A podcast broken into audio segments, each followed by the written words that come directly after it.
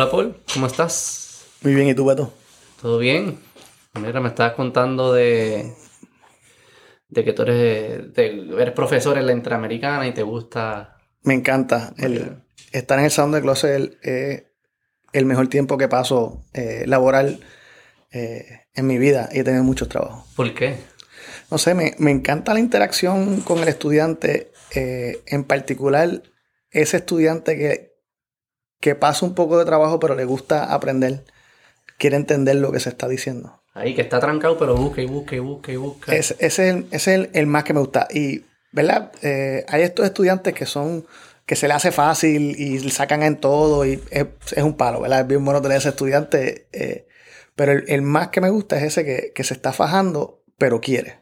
Porque también está el que no le importa. Y el que se le hace fácil, tú no tratas como que le das unos retos adicionales o algo. Eh, depende. Eh, La mayoría de veces no, pero es por falta de, de tiempo. Y, y la universidad, como es tan abierta y tantas posibilidades, ese estudiante tiene tantas otras oportunidades. Yo los invito a que se metan en competencias, que vayan a organizaciones estudiantiles, que hagan otras cosas, pero... Y se quedan cómodos usualmente esa gente.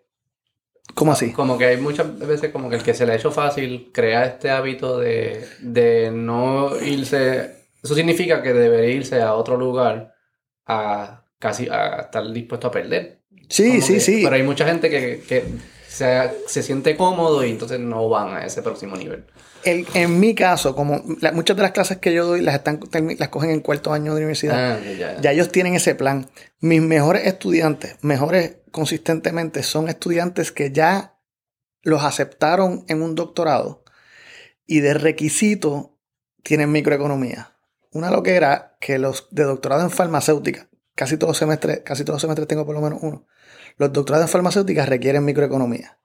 Y esos estudiantes cogen microeconomía conmigo, pero son estudiantes O sea que tú tienes de bachillerato y gente que ya terminó su maestría y va a empezar su doctorado. eh, sí, Y están en el mismo salón. en el mismo salón. Y y- distintas edades, etapas de su vida también. Sí, te- tengo, he tenido varios abogados licenciados trabajando que van a coger el MBA, van a coger la maestría y requ- le requisito microeconomía, cogen micro o macro conmigo.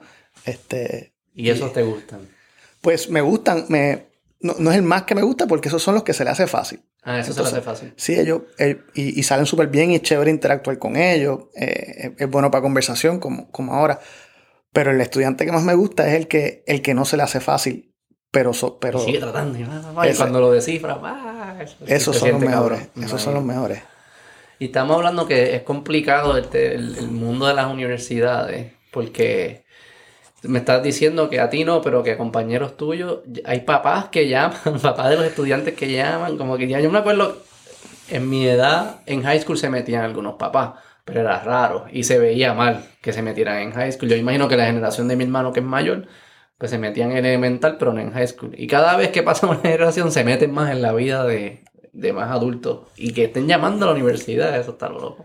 Me, pa- me parece que, que tienes razón, que cada vez es más. Cuando yo, yo no llevo tanto tiempo en la universidad, tú- eh, uno habla con los profesores y dicen que antes no se veía nada. ¿Te imaginas a tus papás llamando No, a no, la para nada, No. para nada, para nada. Este, eh, pero mi- mis compañeros que le dan clases a estudiantes de primer año, a cada rato eh, eh, los papás vienen a, a cuestionarle, a preguntarle, a, a pelear con ellos, a pedirle las notas, a los directores. Los directores a cada rato tienen reuniones con padres, pasa todo el tiempo. está bien loco. Entonces también estamos hablando porque es como el estudiante es el cliente. Si fuese a definirlo como una industria normal, pues está el que produce y el que consume. Hay que es que pues, el que consume es el cliente. En este caso es el estudiante.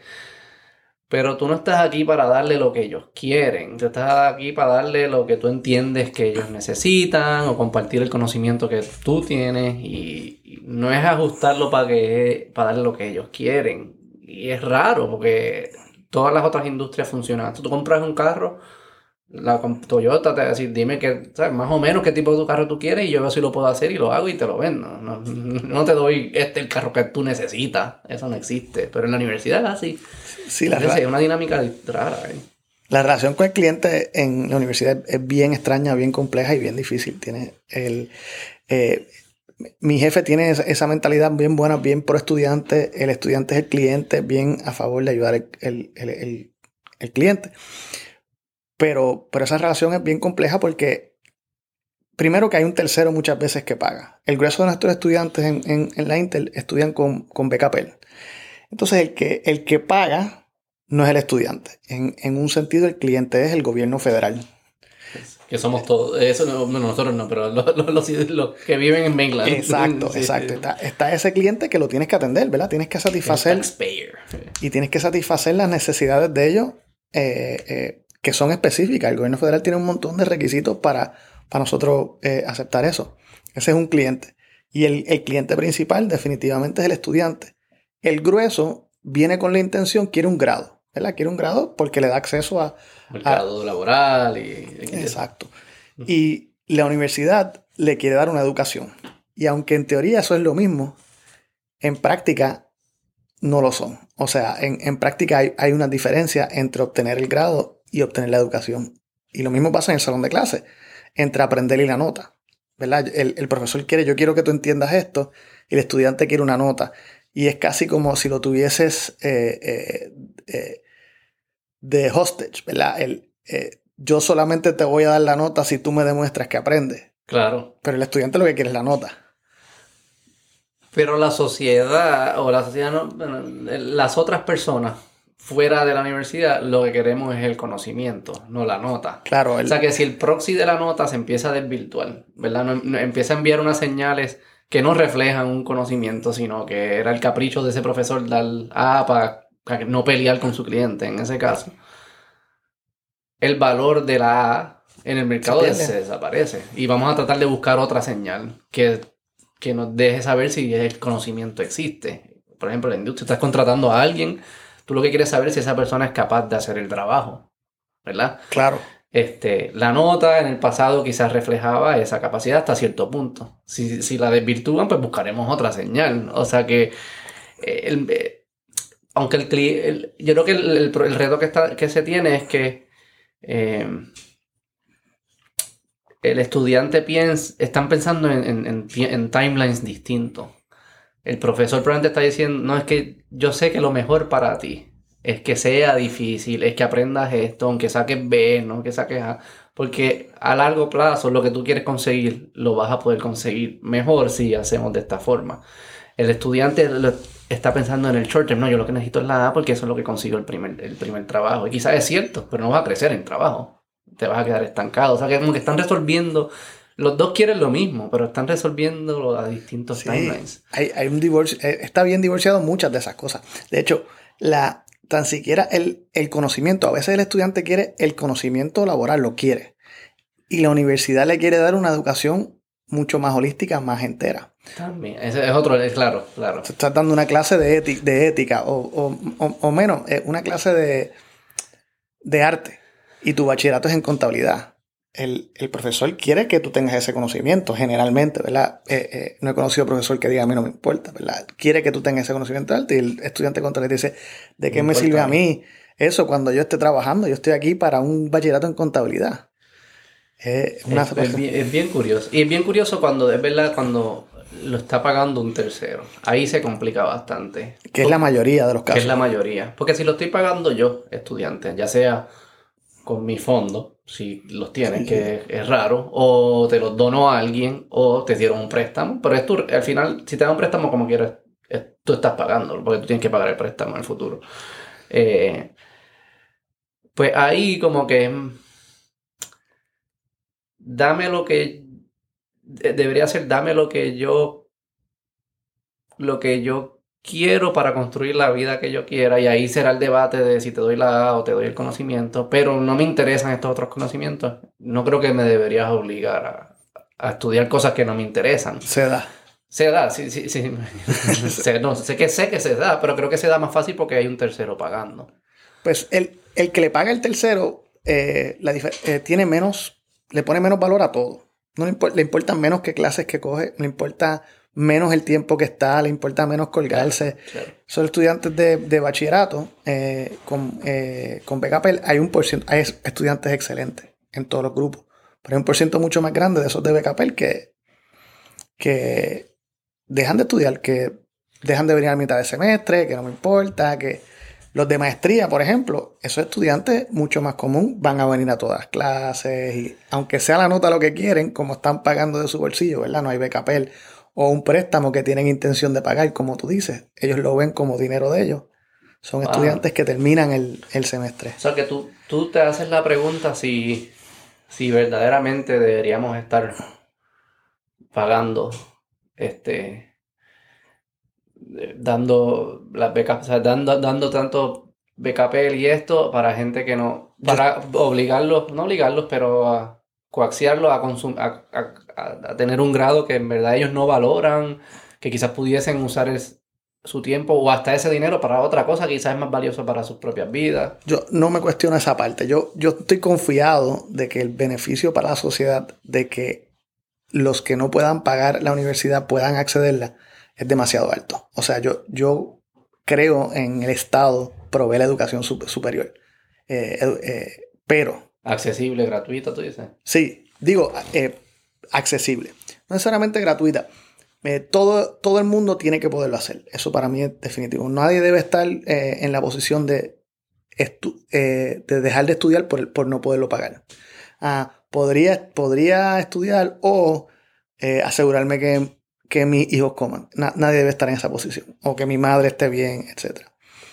Ahora, hay un problema definitivo entre, entre el deseo del Estado y del estudiante en la universidad. Eso pasa regularmente. Y de nuevo, hay de todo, pero son muchos de esos. Sí, yo ahí soy un poco más... Porque sí yo estoy de acuerdo que yo lo que quiero es que la gente llegue a un punto, a digamos una edad, donde se convierte en adulto y podemos debatir si es 18, 22, whatever.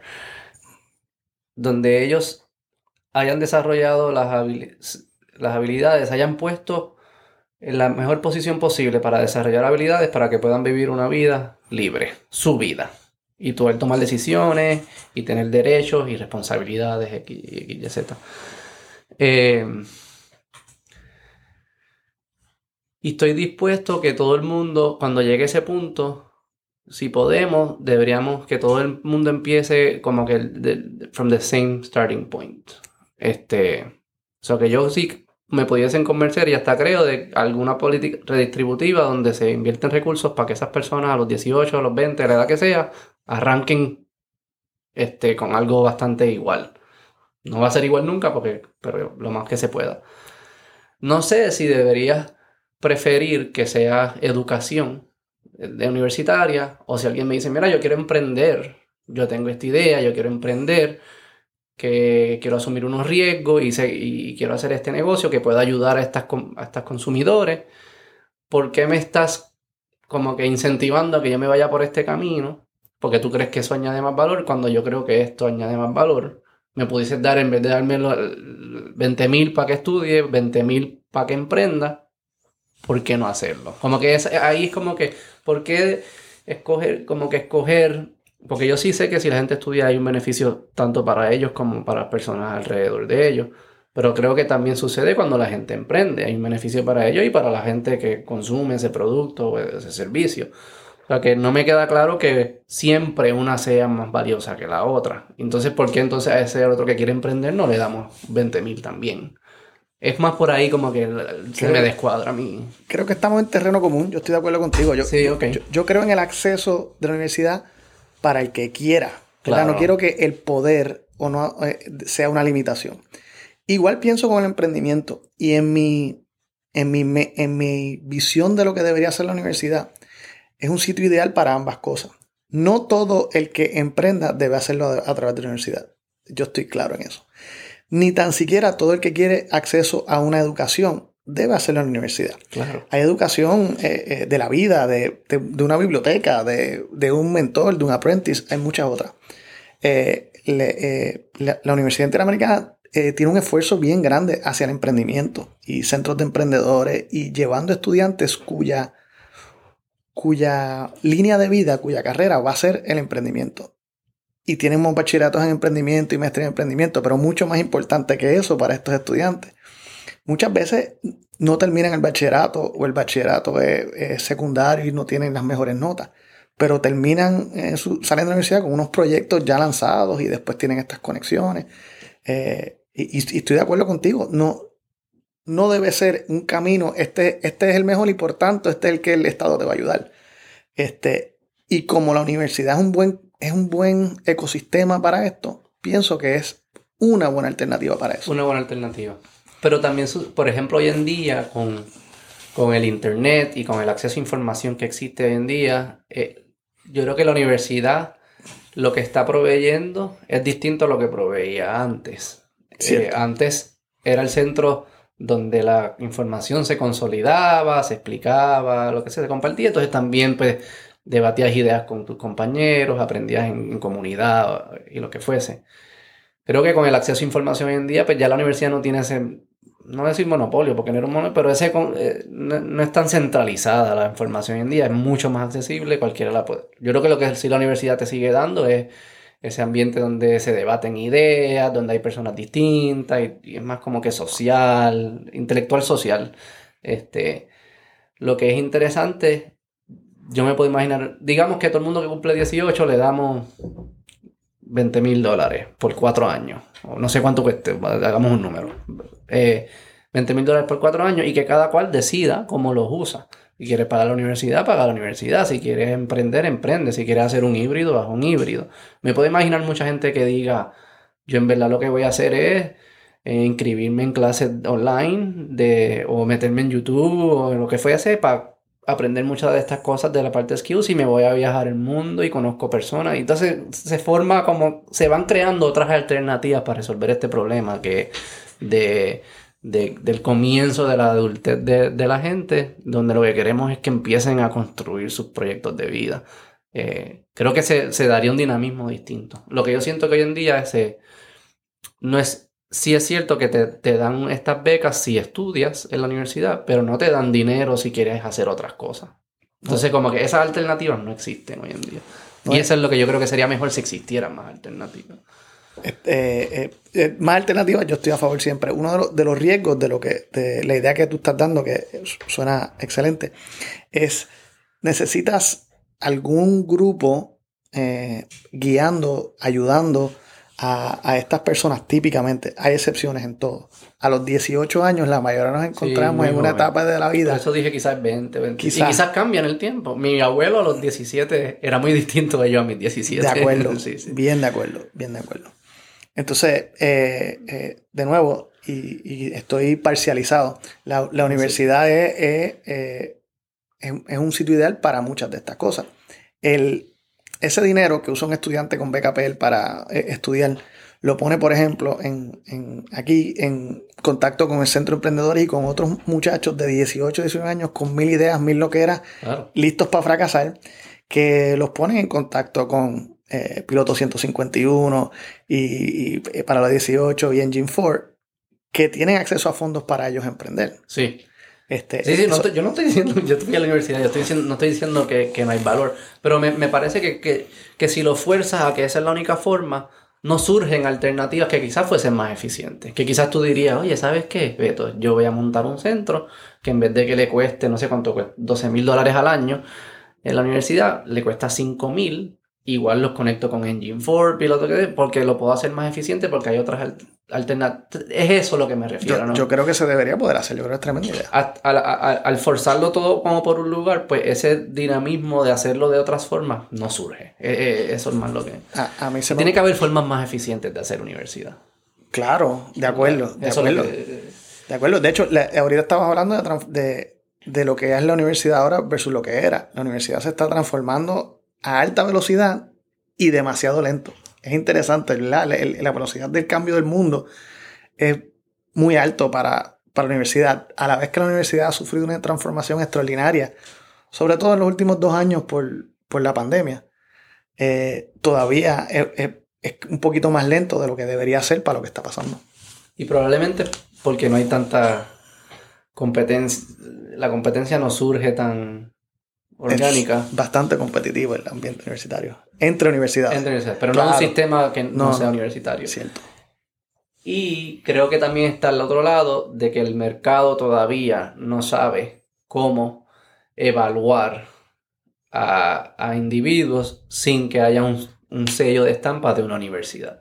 O sea que si un candidato dice, yo no fui a universidad porque soy autodidacta y hice YouTube y viajé el mundo. Como una empresa a escala, porque tú puedes evaluar a una persona. ¿Cómo tú evalúas millones de resúmenes que te están llegando? Piensa en Google, yo viví un poco en, tiempo en Silicon Valley. Tú solicitas a Google, no son seres humanos que están evaluando tu resumen, son algoritmos, porque es que en la escala no es posible hacerlo. Entonces, como tú le enseñas un algoritmo que evalúe a individuos que son autodidactas.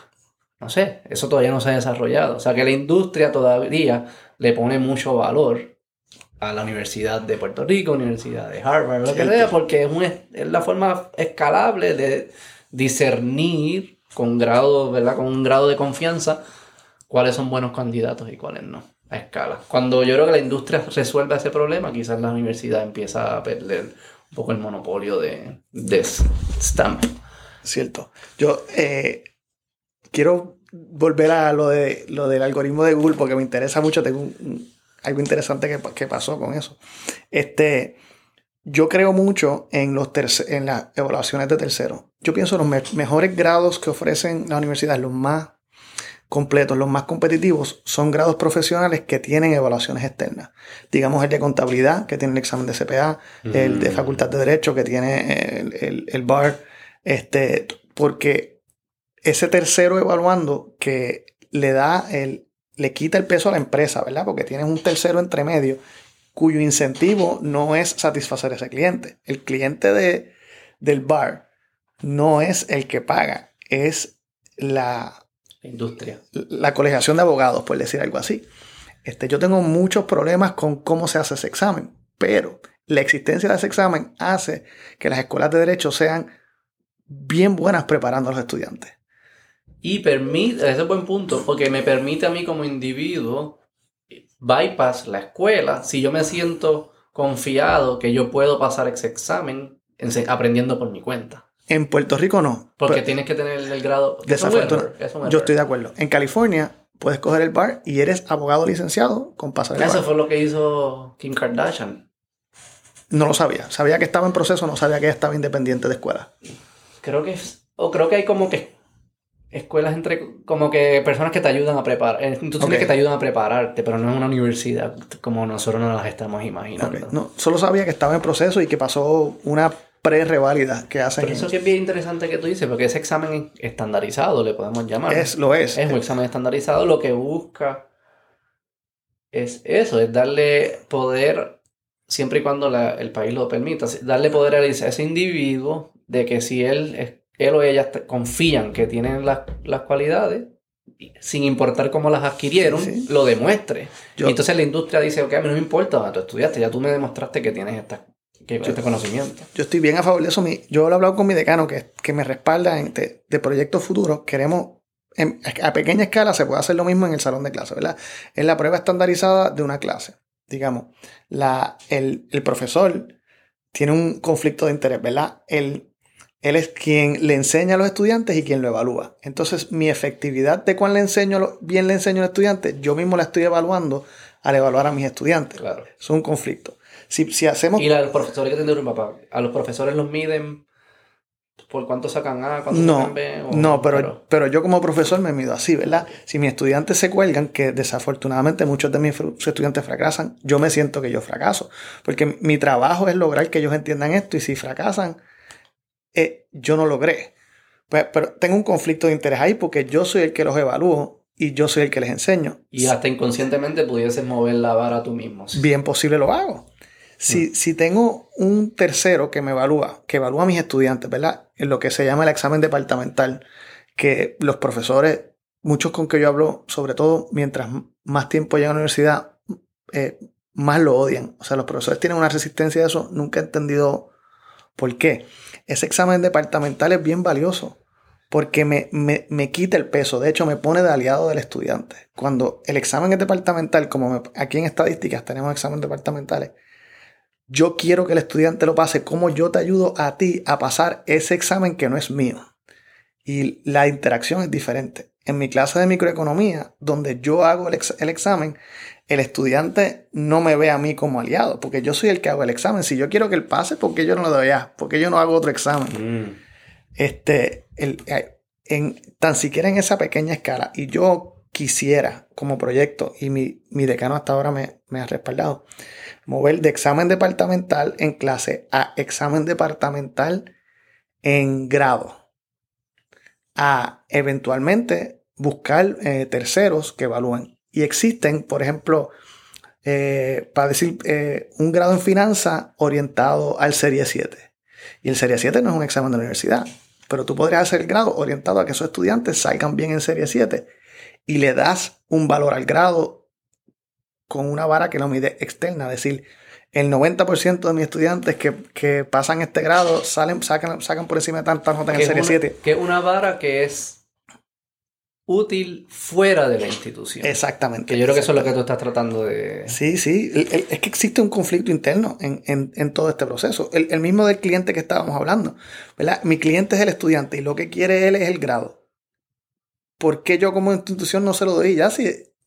Entonces es... Eh, sí, es como... Sí, eh, depende de una de una ética, de un... Y esa presión existe todo el tiempo.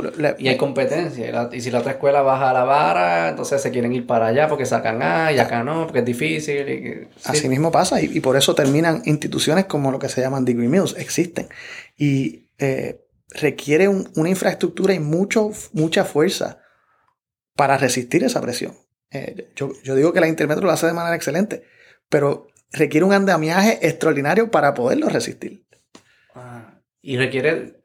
Y al, fin, y al final va depende de una madurez del, del cliente o del estudiante, de sus padres, o quien, tome, quien esté tomando las decisiones. De la disposición de la institución a aguantarlo, porque el estudiante se puede ir en cualquier momento y lo hacen. Sí, pero hay, hay, estudiantes que aún que quieren ir a los lugares más difíciles. Sí, pero ese estudiante generalmente quiere el grado. O sea, los estudiantes que van para Harvard, en su mayoría, quieren un grado de Harvard. Que diga Harvard. Claro. De hecho, una, una pregunta que, que incorporé a mi clase de economía gerencial este semestre por primera vez. Eh, mi examen final. Si tuviese la oportunidad de coger todas las clases que quisieras de maestría en administración de empresas en Harvard, de gratis, sin que te dieran crédito por ninguna, o te dieran un MBA de Harvard, sin tomar ninguna clase. ¿Cuál tú cogerías y por qué? El grueso de estudiantes escogieron el MBA de Harvard, el, crédito en vez de la educación. Y no los culpo. No es irracional. No, no, es bien racional. Sus argumentos eran muy buenos. yo creo que es la decisión óptima. En el contexto actual. En el contexto económico. En el contexto económico. bueno, porque pudiese sea, no son mutuamente. Una es mutua. Si yo escojo la de coger las clases y no el grado, ya no tienes el nunca tengo el grado. Si cojo el grado, tengo el grado y puedo coger. Si no es de Harvard, puedo buscar en YouTube o leer libros y puedo. Claro, pero el, valor es. A menos que tú dijeras como. El acceso a esa educación. Nunca la puedes tener. No lo decía. Pero el, acceso a esa educación es bien extraordinario. O sea, el, poder interactuar con esa, con esa mente. El valor de estar en un salón de clase es mucho más por los estudiantes que por el profesor. Pero con el grado de Harvard, probablemente puedo entrar a una empresa Podría... con gente que sí se graduó de Harvard y tener eso en la empresa. En teoría, puede que ni sobreviva, ¿verdad? Sin el conocimiento en esa empresa. Por eso, tengo que ser bien hábil en aprender rápido el primer año en la empresa, porque si no, te sacan, porque dicen, ah, tú, eres un scam. Sí, sí, eh, pero no es tan... No es, fácil. No es, no es, una mala decisión, tienes que pensarlo bien. No, Tampoco es, no lo puedes hacer a ciega. Pues ese tipo de preguntas la pongo en el examen consciente de que le voy a dar la mayoría de los puntos. Ese es el tipo de preguntas que a mí me gusta. Pero, no sirve mucho para evaluación. O sea, yo, yo le doy la mayoría de los puntos... No, al estudiante yo le doy la mayoría de los puntos... Pero no sirve para ver cómo... Eh, su proceso de racionalizar. Sí, pero no me sirve para darle, para medir o sea, el, si tú lo contestas, sí o no, más me das una explicación válida, yo te voy a dar los puntos completos. Entonces, no sé, no puedo medir conocimiento porque, porque vas a tener los puntos. O sea, todo el mundo obtiene, vamos a decir que vale 10 puntos la pregunta. Tú lo que dices es que es difícil estandarizar el proceso de, razón, de razonar, de razonar. Es difícil evaluar si aprendiste algo. O sea, es bien fácil ver algo interesante que está pensando este estudiante. Y por eso lo hago. Me, deja, me da acceso a esa ventana de ver cómo están pensando y, y qué quizás pudo haber influenciado su clase. Eh, lo pudo haber influenciado de mi clase, pero lo que no puedo es decir, este estudiante aprendió mucho, por lo tanto merece una A y este poco. Eso no sirve ahí. ¿Por qué? No, no estoy claro de eso porque me imagino que te llega un espectro de respuestas a esta pregunta. Me, me Y conté- algunas que tú dices, wow, este lo razonó. Súper, lo razonó al punto que tú puedes extrapolar. Decir, si tú usas este mecanismo de razonamiento en tu vida para otras decisiones, probablemente vas a tomar mejores decisiones y vas a tener una mejor vida. Si usas este razonamiento, eh, un bacalao, si usas este razonamiento en otras decisiones, probablemente vas a tomar decisiones subóptimas. Porque lo que me gusta de esa pregunta es que no es claro cuál es mejor. Lo que es importante es, cómo lo estás pensando. Y si tú extrapolas ese proceso a otras situaciones, si es bueno el proceso, vas a estar bien. Si es malo el proceso, vas a, estar, a tomar decisiones subóptimas.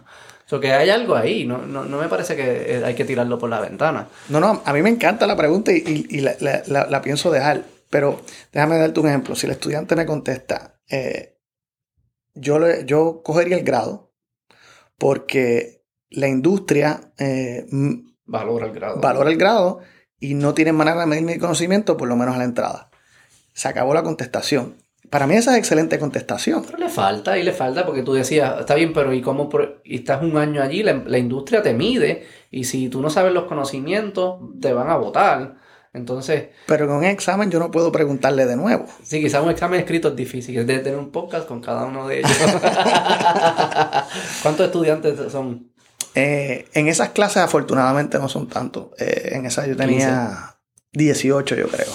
Me traes a mí, tenemos un podcast con cada uno, y que nos los explique. Te lo juro que yo lo hago. Sí, pues yo le di un examen con 10 preguntas, un examen final con 10 preguntas de ensayo a cada estudiante y el tiempo que estuve corrigiendo fue extraordinario y mis colegas me decían, tú estás loco, ¿cómo tú vas a hacer una- algo así? Estuve También ese es un punto. ¿no? horas y horas. Tú tienes que estos eh, eh, evaluar eso. No es que no sea posible, pero la cantidad de recursos que hay que invertir para evaluar cuál es mejor y cuáles no, quizás no, no es recompensa lo que le está sacando. Es, com- es complejo en ese aspecto. Para mí lo vale, pero todavía no, no puedo. No O es sea, escalable tampoco. No es definitivamente no es escalable.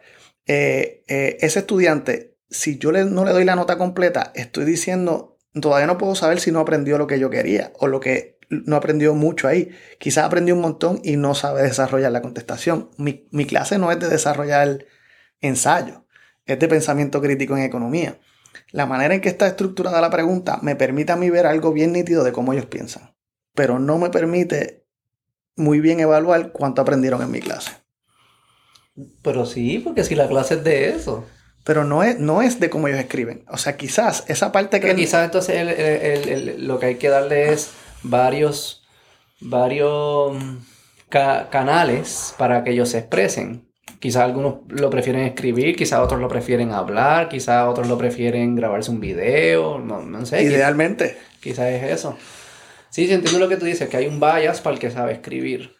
Claro. Y hay gente que puede pensar y quizás no lo sabe expresar en palabra escrita. ¿Eso, Claro. eso es lo que te refieres? Claro, lo, lo que estoy evaluando, ¿verdad? Yo te doy un, un problema de cálculo y tú lo puedes resolver o no lo puedes resolver. Y yo estoy evaluando si tú en mi clase aprendiste a resolver ese problema. Y eso es bastante blanco y negro. O puedes o no puedes. Esa pregunta, primero, ¿verdad? Como tú dijiste, la primera parte no tiene contestación correcta. Definitivamente no hay contestación correcta. Y no hay explicación correcta tampoco. Hay muchas explicaciones válidas.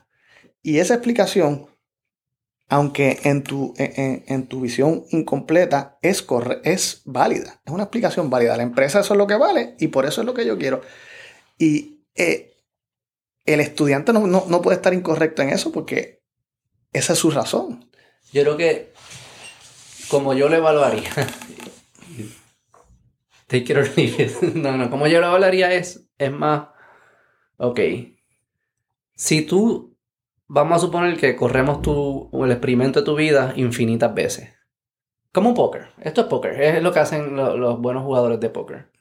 Si tú aplicas esta lógica infinitas veces, ¿sales mejor o sales peor? Esa es la pregunta que yo me haría. El expected value. el expected value en otras situaciones, ¿verdad? Porque lo, lo importante de la razón es que hay unos principios que los puedes extrapolar, sacar de esta situación y aplicarlos en otra y te van a ser útiles allá. Eso es lo que yo estaría evaluando. O sea, que alguien que, que me da una un razonamiento como que, por ejemplo, sí, eh, prefiero el, el, título porque la industria lo valora, pero no me, no me dice, pero espérate, espérate, espérate. Y vas a hacer algo más, no, vas a, vas a adquirir los conocimientos de otra forma, que vas a hacer el primer año de la empresa. Si no está pensando en esas cosas, yo le daría menos puntos que alguien que me diga, voy a coger el título, pero sé que la industria, sé que esto me va a poner en una industria que es bien competida y bien competitiva. Y lo que hace una industria competitiva es que te evalúa constantemente y te evalúan precisamente. O sea que tengo que, de alguna forma, ver cómo desarrollo las habilidades para que me miren a mí o cómo hackeo ese otro O sea, como que tiene que ver, tienen que play el, el experimento año 2, 3, 4 y 5. Para mí es alguien que está teniendo un, un proceso de lógico que es más, eh, va a ser más útil en su vida que alguien que lo haga más corto. Como que eso es lo que, eso, así es que yo le evaluaría, pero no sé cómo lo estandarizan, no sé cómo a mí me lo hace con, pero con solo, no, no, creo que... Todos los meses, no, sé cómo se... se, se no creo que mi clase sea buena para... Yo no creo que yo les enseño de buena manera llegar a ese nivel de pensamiento. Así que si, si me traen ese nivel de pensamiento, que es fantástico, yo asumo que lo traen antes de llegar a mi clase. Porque no es lo que tú ese no es el objetivo de la clase. Bueno, economía gerencial es, en verdad mucho de lo que tú estás diciendo, ¿verdad? Es pensar en la información que tengo y cómo la aplico. Pero, pero en un semestre, en una clase de, que se reúne eh, tres horas a la semana, no, no, no creo que yo los llevo a ese nivel de pensamiento. Así que no creo. Y tengo esos estudiantes, no te digo que no, sí, sí. pero no creo que... No te puedes atribuir... Ajá. O sea, no estás evaluando que el cambio que mi clase tuvo en ti. Que es el que yo quiero evaluar. Que es el que tú quieres evaluar para ver cuán efectivo fue mi intervención. Exacto. Mm. Sí, no sé cómo resolverlo. Pero claramente, digo, sé cómo, Pero me avisa. Se, me ocurren, yo creo que fuera, hay que salirse fuera de este, de este cuadrado que le llamamos universidad. Yo creo que nos deberíamos poder preguntar si ese debería ser el si ese objetivo es uno más valioso, es el de enseñarte a razonar, que la clase que te enseña los términos de microeconomía. No sé, no, estoy diciendo que eso es lo que es. Para mí el de razonar vale mucho. Y entonces deberíamos entonces decir, pues ese debería ser el objetivo de la clase. O deberíamos decir que diga microeconomía, porque para que diga microeconomía tiene que tener unas características y, es importante que dé microeconomía porque te va a pedir en transcript cuando vayas a industria. Y, o sea que eh, vuelve, a jugar, estudiantes? vuelve a jugar todo esto. Al final es la, industria, es la capacidad de la industria evaluar lo que verdaderamente deberían evaluar, lo que va a permitir que toda esta cadena de distribución evolucione, pienso yo. Mientras la industria siga evaluando lo que evalúa hoy en día, tú tienes que seguir enseñando lo que enseña hoy en día. Más o menos. Sí, sí. Por ahí. Tienes razón, tienes razón. Yo tengo un amigo retirado que respeto muchísimo, es brillante, profesor, eh, se llama Subirat. Eh, él decía, y voy a usar las palabras de él, el contenido es mierda. Es una excusa para tú poder interactuar con el estudiante y lograr que piense. Tu única meta es que logre que piense. El contenido importa un carajo. Puede ser español, puede ser matemática, puede ser ciencia, puede ser economía, puede ser ética, que es la clase principal que él daba. Que son de las mejores citas en esos temas. Sí, definitivo. Este, eh, pero lo que importa es, eso es una excusa para poder interactuar con el estudiante y lograr que piense. En su clase, yo, yo me metí en la clase de él porque él me invitó eh, de oyente. Y ese día le pregunta a alguien, ¿qué clase es esta? ¿Cómo es que se llama esta clase? Algo así. Y dice, no sé, no importa. Se debería llamar How to Live Your Fucking Life.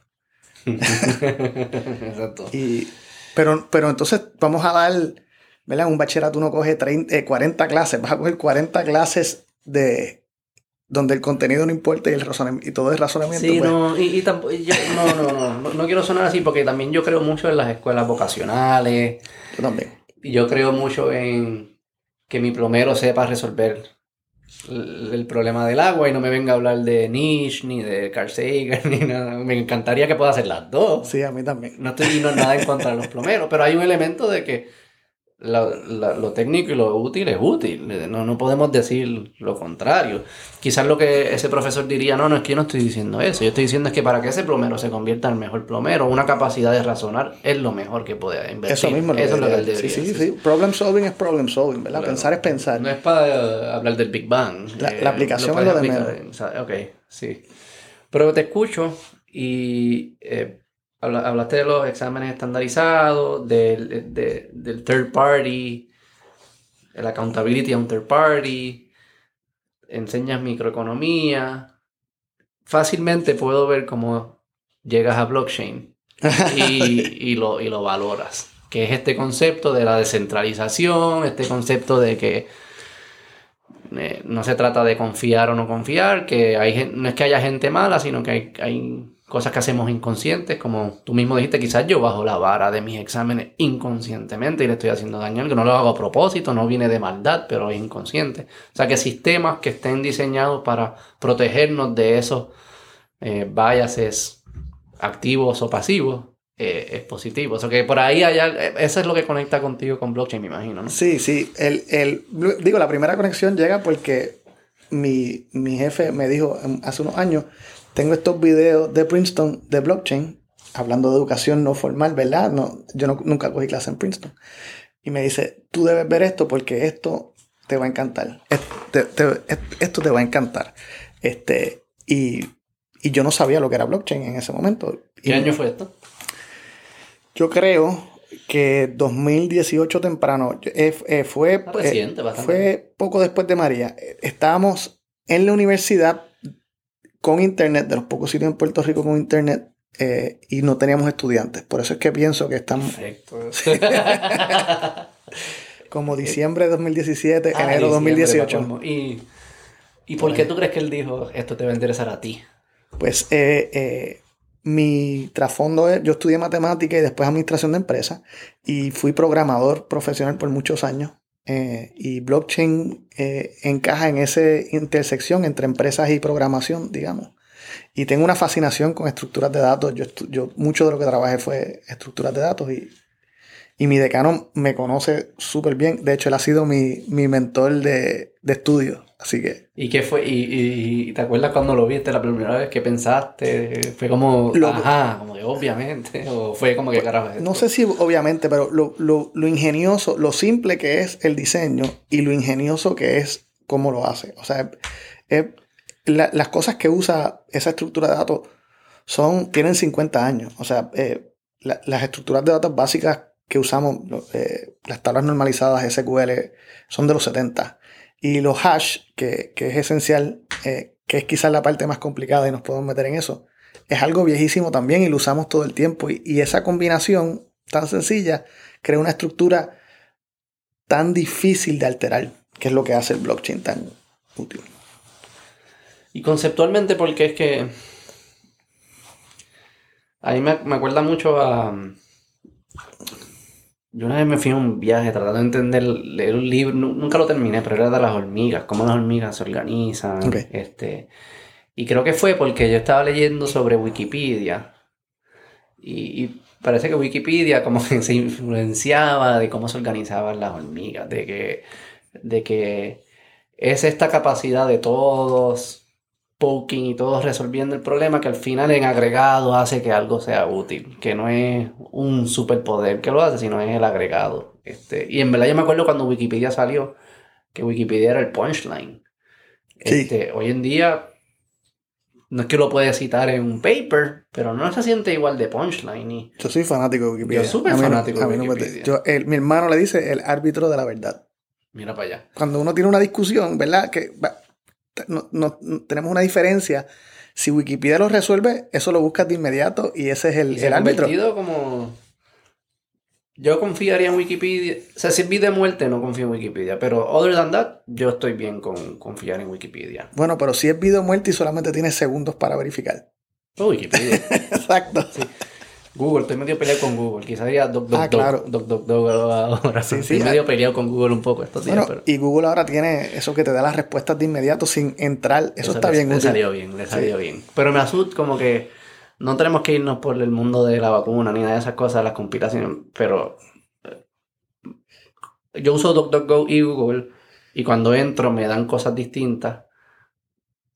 Lo que me hace pensar, ok, hay muchas cosas que Google no me está dando y muchas cosas que DuckDuckGo no me está dando. O sea que el asumir que siempre esto es verdad, pues Eso- es, es peligroso. Esos algoritmos son eh, un ejemplo de mucho, de las cosas que estamos hablando, mucha intersección ahí, eh, son bien justos, porque son ciegos, y son, pero son fríamente ciegos. O sea, el Google no tiene, eh, no tiene una opinión, te va a dar lo que tú quieres. Ah, eso es lo, eso es lo que no. eh, Claro, claro. No sé qué. su- su- él optimiza para que yo me. para que yo le dé clic. Sí, sí. Que no necesariamente es la verdad. No, no, no, no. Eh, pero eso es lo, ¿verdad? La idea que viene detrás de eso, ¿verdad? Yo te quiero dar, tú estás buscando algo, yo quiero encontrar lo que tú estás buscando. Y lo hace increíblemente efectivo, para bien y para mal. O sea, es fríamente súper eficiente. No, no, no para tu bien, para lo que tú quieres. Pero. Porque no, no, no estoy. No, no sé si estoy 100% de acuerdo con el. el- el- eh, no es para darme. Es para, es para que yo le dé clic. Sí. No es para des- no es para contestar mi pregunta. No, no, no, no. lo- pero lo- eso es lo que tú, y, tú- Claro. y lo que yo quiero es poder darle clic. Bueno, no, porque a veces yo quiero contestar la pregunta. ¿Entiendes? Como que ahí es como que. Ahí es donde ahí me confunde a veces. bueno, el, el- la, la- estamos hablando de 0.001% de las veces. O sea, no, no estoy- esto es bien marginal. el algoritmo, el algoritmo quiere que tú le des clic porque en- para tú conseguir tu información le tienes que dar clic. O sea, lo que yo quiero es contestar tu pregunta. Y yo voy a contestar tu pregunta logrando, buscándote la información que es la que tú vas a, que tú vas a terminar buscando. Esa es la teoría. Lo que termina pasando, no- ¿verdad? No lo argumento, terminas dejando de ver la información que no está de acuerdo contigo. Que es La- similar a lo que estamos hablando de la universidad, que es la pelea que la universidad tiene que tener. Claro, pero, ¿Te no- doy lo que tú quieras o te doy lo que es cierto? y, eh, pero en, en Google no existe esa discusión No, interna. Es pues frío, es eficiente y frío y perfecto. Es como, el, sería donde la lo más eficiente para la universidad es tú pagar y darte el título. ¿verdad? Ese sería el, el end result. Pues Google hace eso eh, en, en- en fracciones de segundos, ¿verdad? Llegas de... Sí. de- o, o en pocas interacciones. De- de- de- desde la primera vez que tú entras en Google, en ese device, porque Google todavía no ha llegado al nivel de que sabe quién tú eres, sabe quién es el device. No, yo uso Chrome, eso que sabe. Bueno, pero tú entras en otro device, o sea, tú entras en, en- en mi teléfono, Ah, no, claro, claro. por eso, sabe, ¿Sabe quién está logged in? sabe el device, sabe el device. Y ese Para device, mí, funciona cross device si usas Chrome. sí, sí, sí, a, Porque está a- logged in a tu email. a través, a cuenta, a cuenta. Sabe tú, exacto. Él, él- él optimiza a la cuenta. Sí, Esa es la palabra. Exacto. Pues, pero esa es, la eficiencia de eso es extraordinaria, ¿verdad? De, eh, eh, eh, la velocidad con que ella optimiza, con que ella, ¿verdad? El, el sistema. Ella, ella, pues ser ella. Pues no sé, no sé si es sexista decirle ella o él en este caso. It, it. Los, los en inglés, it. Ajá, el, el sistema es tan eficiente que, que lo hace a perfección. O sea, es o a casi perfección, ¿verdad? Falla poco. No sé. Eso es lo que no sé. Lo que hace, lo que haces tú, No sé qué no me está diciendo. claro, y, eh, pero a ella no le importa, Claro, porque eso no es la meta. no, no, pero eh, yo quisiera saber lo que no me está diciendo, que es raro, ¿verdad? Como Sí, yo sé lo sí, que no sí. me está diciendo. Sí, sí. Y pensé que. Pensé que yo no estaba dejando mucho en la mesa. Y todavía pienso que no estoy dejando mucho en la mesa. En algunos temas bien particulares y marginales, donde estoy tratando de contestar una pregunta, que quizás es, ya yo sé la respuesta y estoy buscando en Google el reinforcement. Cuando voy a Google no me aparece. Cuando voy a DuckDuckGo me aparece. Y eso despertó en mí como que, wow, ¿qué otras cosas yo no sé que no sé? Sí, sí. Y es como que más ese, y estoy confiando a ciegas en ese algoritmo. No a ciegas, porque me ha sido útil. Confío en él porque me ha funcionado en el pasado y he tomado decisiones a base de eso que me ha mejorado mi vida. Pero- que no es a ciegas, pero eh, no sé, hay algo ahí, eh, quizás un Google- poco demasiado escéptico, pero No, no, ese escepticismo yo lo apoyo, bien saludable. Pero Google está haciendo lo mismo que tú de manera más eficiente. Tú estás escogiendo tus fuentes acorde a cuán bien hacen lo que tú quieres que hagan. sí, Digamos. yo estoy consciente de eso. tú, buscas, tú vas a otra. Confirmar mi narrativa, ese tipo de cosas. Claro, y en este caso tu narrativa es, eh, eh, se está convirtiendo en, en yo quiero múltiples fuentes de información, por decir algo así. Pero tú vas a un, search engine, un tercero que no estamos hablando ahora, no es DuckDuckGo, no es Google. Y no importa todas las veces que tú hagas el search, el primer entry es Wikipedia. Y no importa lo que tú hagas. Y tú dices, wow, a mí me encanta Wikipedia, pero yo no confío en esto porque lo que me da es Wikipedia. Lo más que me da es Wikipedia. Y tú lo, lo, lo dejas de usar. Tú estás usando el mismo filtro que Google. Tú estás diciendo, esta fuente no va con lo que yo quiero con lo que yo entiendo que debe ser el resultado. Que quizás ese es el problema, ¿no? Que uno va uno va buscando algo que confirme tu hipótesis o, o tus resultados. No sé cómo se logra. Digo, sí sé cómo se logra. Pocas conversaciones. Al final es esa abundancia de ideas se empiezan a chocar. Google, Wikipedia, estos lugares lo que mejor hacen es que la agregan a un punto que tiene sentido todas coexistiendo, pero sigue siendo un agregado. Si tú estás buscando, y yo creo que el agregado es suficiente para contestar el 99% de las preguntas que necesitamos contestar, suficientemente preciso.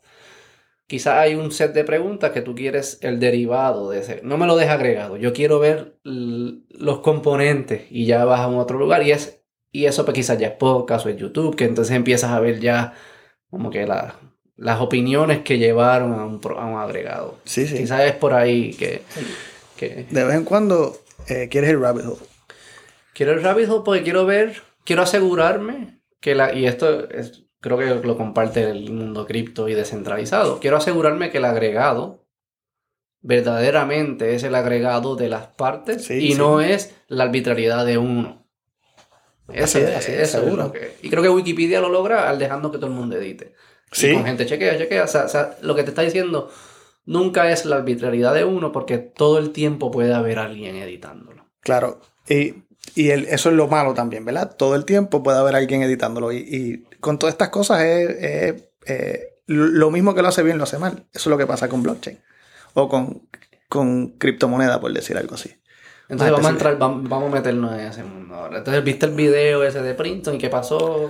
Ah, este, nada, me, me, me, me impresionó mucho el diseño tan simple y lo extraordinario lo que hace. Y, y seguí estudiando, ¿verdad? Después me metí, el, el blockchain es la estructura base de criptomonedas. Así que pues, criptomoneda, Bitcoin, eh, su impacto en economía, qué podría pasar. Una de las cosas que a mí más me fascina pensar es cómo funcionaría el mundo si en verdad se convirtiera en esta, en, en, en la moneda central, una criptomoneda, que es el sueño de muchos de los... ¿Ese es tu sueño? No, no, el de muchos criptoentusiastas. Yo no, yo me... ¿Verdad? Soy un cobarde, no, no tomo posición. Este, yo soy bien eh, observador, yo soy académico. Eh, ¿Qué pasaría? Y no bien ni mal, ni... ¿Qué crees que Digo, yo no sé, yo no sé cómo se llega ahí si no es a través de violencia.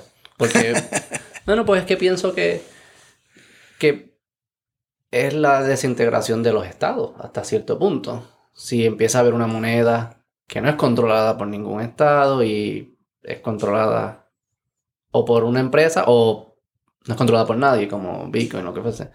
Este, un poder de los poderes más grandes que tiene un estado es control de su moneda, especialmente los más poderosos. Cierto. Este, yo no sé cómo el gobierno federal americano empieza a hacer, nunca permitiría, pensaría yo, si su misión es protegerse a sí mismo, aceptar pagos de taxes federales con criptomonedas.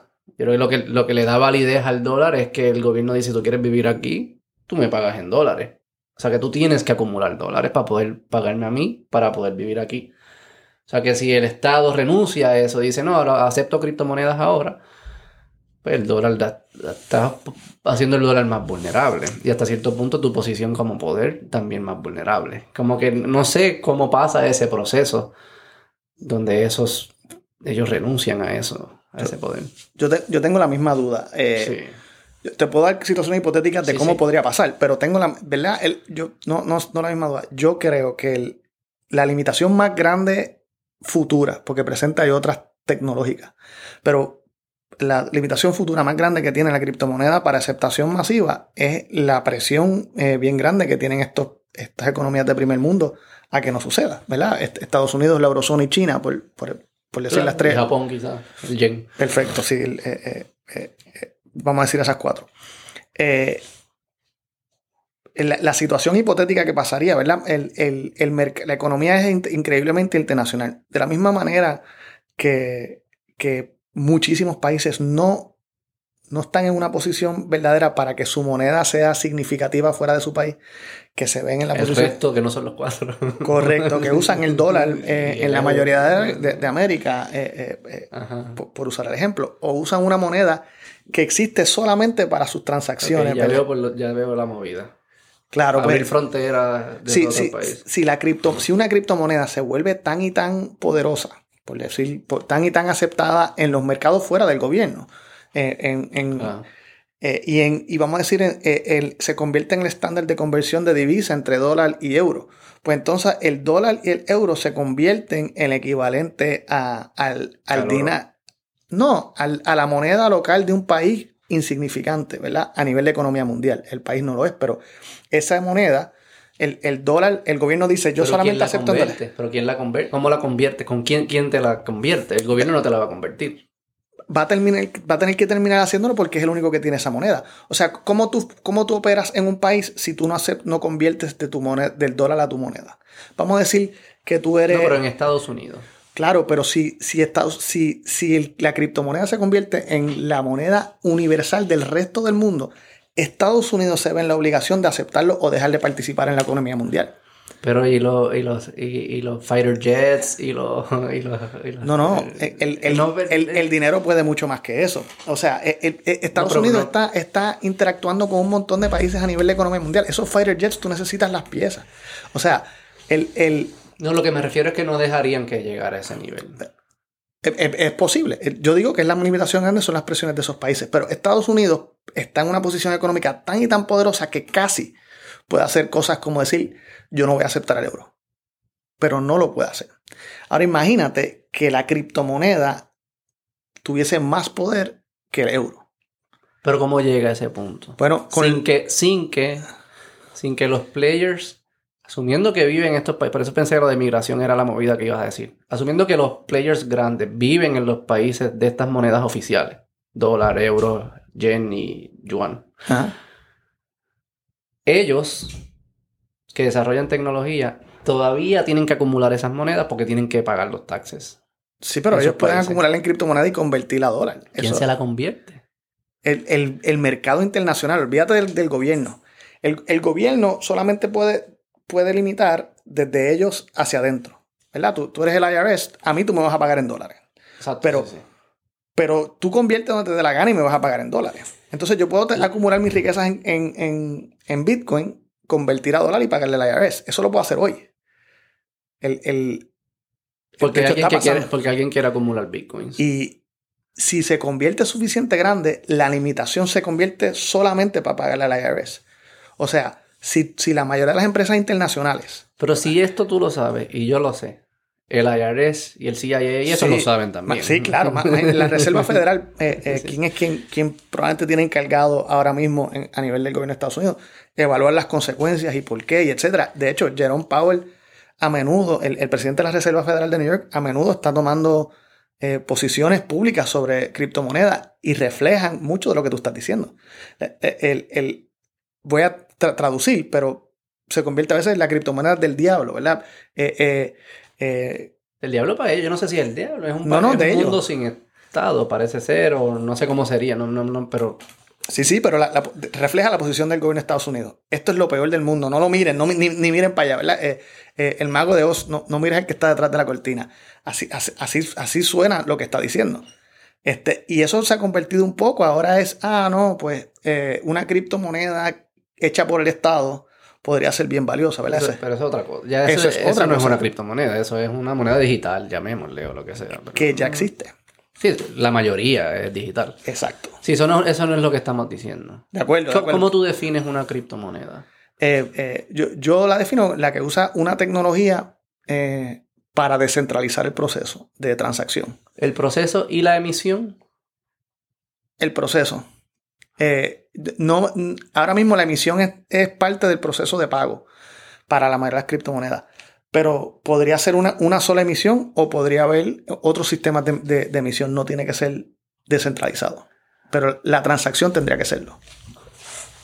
Yo creo que el gobierno americano pudiese vivir con algo así. Un proceso descentralizado de aprobación, de validación de la transacción, pero la emisión de la moneda la controlo yo. Es, posible que pudieran vivir con eso. No, estoy seguro que no quieren. O sea, ellos. Pero es mejor que la, que, la, emisión. La emisión sí, claro, claro que sí, claro que sí. El, poder de emisión es, la preocupación más grande, perder ese poder. Y es quizás la, el hedge que están haciendo. Pero me sorprende que no lo incluyas como un requisito en la definición. Yo no.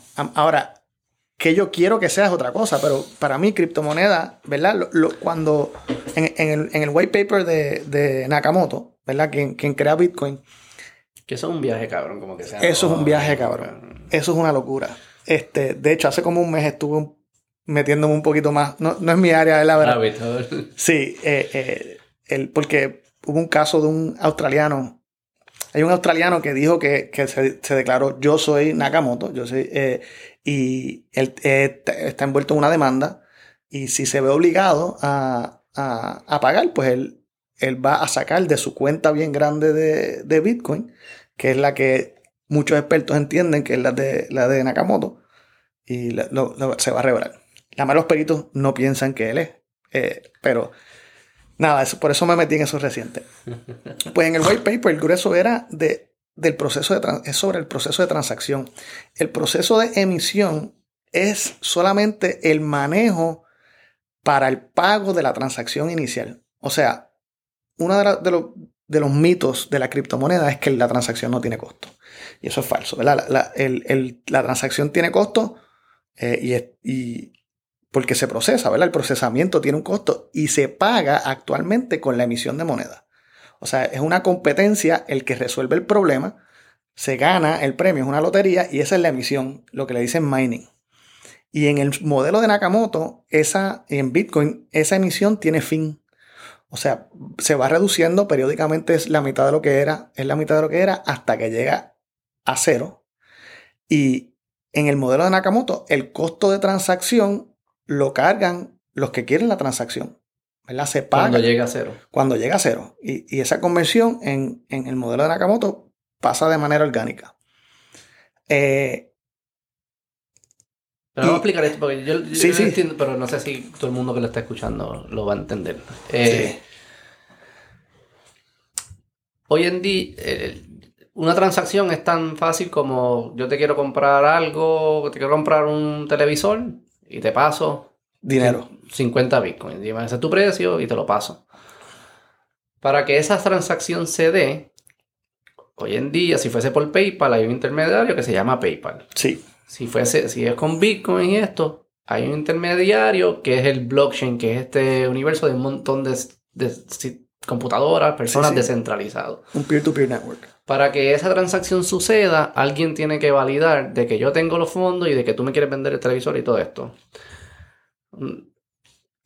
Esos que lo validan tienen que hacer algo, validarlo. Exacto. Para validarlo se les recompensa con nuevas bitcoins que no existían antes, al ellos validarlo, se ganaron esos bitcoins nuevos. Se emiten nuevos. Sí, eso es excelente explicación. Voy a, voy a hacer, una. Eh, es una lotería. O sea, están, todas estas computadoras que actualmente son un montón, ¿verdad? Una cantidad de computadoras bien impresionantes que están trabajando este proceso. Y la que primera resuelve, eh, voy a decir hash, pero piensa en un en un problema de matemática, la primera computadora que lo resuelve, hay un, hay un nivel de, aleatoriedad en esto. El, que, el primero que resuelve se gana la, la emisión. Lo que pasa regularmente es que hay grandes consorcios de muchas computadoras y se los reparten el premio. ¿verdad? Todos los que estamos en este grupo tenemos participación, eh, pero entonces ahí pasa más como, como tú dijiste, a todos ellos le, se, les compensa por el trabajo. ¿Y la compensación la establece el white paper o es un mercado libre que define el costo de la transacción? La establece el algoritmo original que está en el white paper. Ok, so que no es un libre mercado de yo cobro tanto por procesar y tanto por procesar. No, es un libre mercado. Todo, el que, todo el que entre participa y tiene la misma oportunidad O sea, Pero no establece precio no establece de precio. transacción. ¿Verdad? Eh, tu, tu- tu computadora hace una cantidad de ciclos y es como tú- estás comprando un- un- una taquilla de lotería por cada ciclo que hace en el proceso. Eh, y, el, y quién gana y todo eso, todo eso está inherente en el sistema. Hay un, un- algo de libre mercado en el que esos carteles que se forman son libres, ¿verdad? Eh, eh, la mayoría de carteles. los carteles siempre son libres, los que no son libres son los que tenemos que consumir el cartel. Claro, pues, pues entonces en esos carteles ellos dicen, eh, eh, si tú quieres participar del cartel, cartel de nosotros, vas a recibir este por ciento por ciclo, lo que Una sea. cooperativa eh, Ajá, si no el- queremos usar cartel. Y no entonces, es cartel porque no pueden establecer precio. no, no, cooperativa es más apropiado. Eh, ok, pero entonces ellos se, se compensan con esa emisión nueva. El, el white paper, cuando decimos el white paper, piensen como la, la constitución, lo que establece las reglas de cómo funciona este sistema. El white paper establece que hay, una vez se llega a un número de bitcoins, se paran de emitir nuevas. Correcto. Que eso es lo que a mucha gente le, le, le gusta, le atrae de estos sistemas, de que es más parecido al oro, porque pues no hay emisiones arbitrarias que devalúan el valor de lo que tú tienes. Piensan que si tú tienes eh, 100 dólares en tu cuenta con la cantidad y en el mundo hay un millón de dólares, pues estos 100 dólares tienen un valor relativo al total que hay. Exacto. Si el gobierno o los bancos privados, lo que sea, tienen el poder de aumentar de un millón a dos millones y tú todavía te quedaste con los 100 dólares, pues tus 100 dólares ahora valen 50% de lo que valían antes, porque Correcto. el valor es relativo a- al total que existe. A los bitcoins, ellos fijar y decir no puede haber más de esto, pues el valor se mantiene. El cambio del valor no es arbitrario. Va, va a cambiar según la productividad de la economía, pero no es arbitrario en el sentido de que pueden añadir dinero nuevo lo que fuese. Es, no es arbitrario a las decisiones de un gobierno central. Es arbitrario el mercado, es arbitrario la producción, pero no es arbitrario. Digo que, es que, que según lo que creemos esto, es menos arbitrario. Tiene Sí. más lógica. Es Claro. lo que me refiero. que- La- La, en teoría, el la, la intervención del gobierno en la moneda no es arbitraria en su punto de vista. argumentarían que, argumentan, y, y en teoría es válido, que es para mantener el valor de esa moneda. Es Claro. decir, eh, el, el, eh, volviendo al... Sí, que al- no es arbitrario tampoco, es lo que tú- Exacto. en su mente. Sí, sí, De hecho, sí. no lo es. No lo es. Lo- lo podemos- No lo es arbitrario, es cierto, no es arbitrario. El, Pero es, lo decide un grupo pequeño. en, el, en el mercado, en la idea, en el mundo este donde Bitcoin, por usar específicamente y no seguir diciendo eh, eh, cryptocurrency, que son un montón con Con muchas... muchas otras con distintas reglas, ¿verdad? Exacto. Pero si fuese Bitcoin la moneda universal de- del mundo, o la moneda más aceptada del mundo, estaríamos con una moneda con deflación constante. O sea, su, su valor aumentaría eh, en proporción a los bienes y servicios que se producen. Y eso tiene unas consecuencias extraordinariamente diferentes. Eh, preocupantes, pues, pues, me atrevo a decir, pero podemos entrar en esos detalles, eso es opinión. Eh, el proceso de emisión de moneda, en teoría, la base es en proporción a la producción, ¿verdad? Donde no hay deflación. Eso Entonces, es lo que, esa es lo La que base. tratamos de hacer hoy. pues no, esa es la base. Lo que se trata de hacer es mantener una inflación bajita, ¿verdad? El- el- el, Sí, claro. Pero y abiertamente lo dicen, ¿verdad? La Reserva Federal quiere un nivel de inflación bajita por, por varias cosas que son positivas para la economía. Este, uno, ¿verdad? Es una, es una economía de consumo y la inflación bajita empuja al consumo y eh, eh, le crea más valor a la producción que a la riqueza acumulada.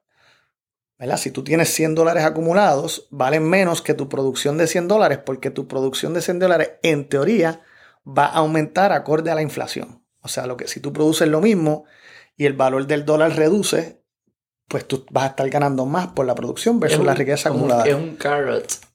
Más Sí, o menos. sí, es, sí. Un, es un incentivo para que no te quedes quieto. Exacto. Y consumas, inviertas, bla, bla, bla. Y produzca. y produzca.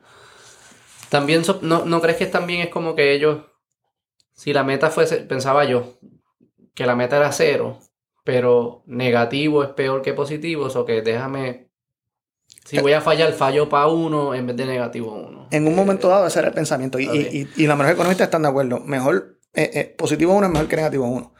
Pero los, muchos economistas y sobre todo los de la Reserva Federal piensan esa inflación bajita es Que uno es mejor que cero, es lo que yo que pienso. uno es mejor que cero. Y, y me, me pongo en esa posición, estoy con ellos. ¿Tú crees que uno es mejor que cero? Sí, sí, sí. El, eh, para mí, por, por, por el problema de la acumulación de riqueza. Pero es una imposición de valor. Es, es alguien decidiendo que es Claro, lo mejor para todo el mundo. claro, No absolutamente. es cada uno decidiendo que es lo mejor para mí. Me Absolutamente. estás obligando a vivir un cierto tipo de vida. Y peor aún, olvídate de yo, que sé mucho menos de esto. Ellos no están seguros de lo que están diciendo. Ah, no, claro.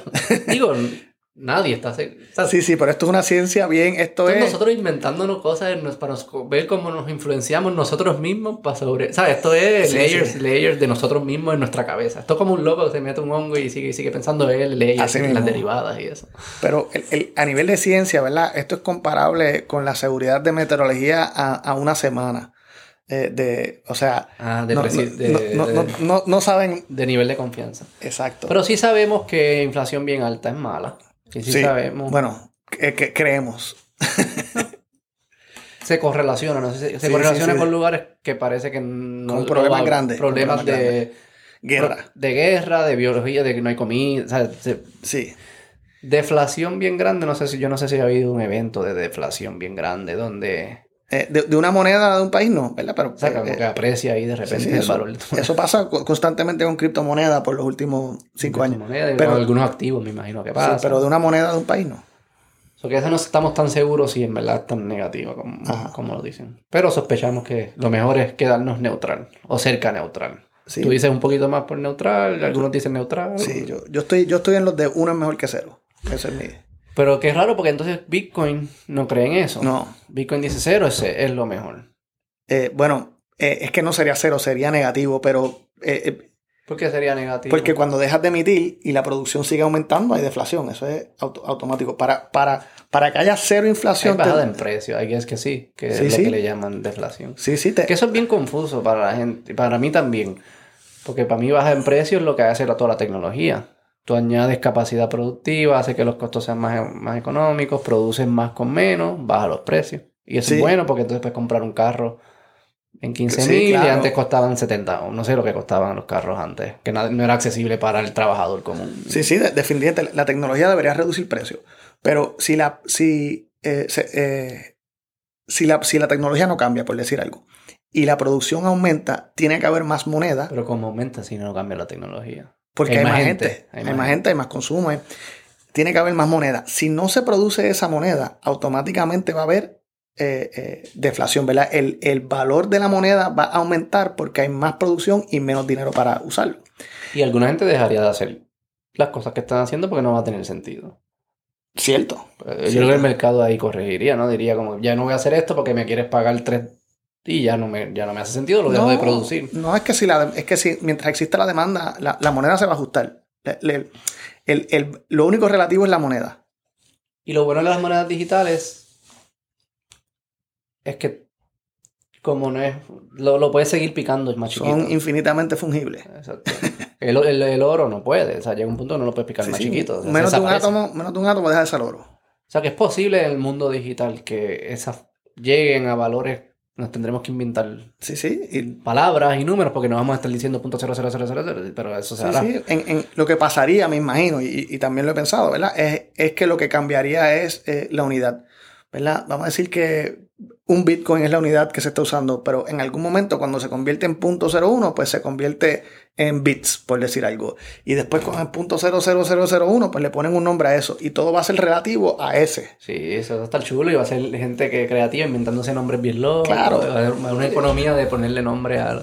Creo que sería orgánico también, ¿verdad? Es lo que, lo- memes como memes. el uso que le den. Esto es un, ta- esto es un tal. ¿Verdad? Pero ok, vol- volvemos.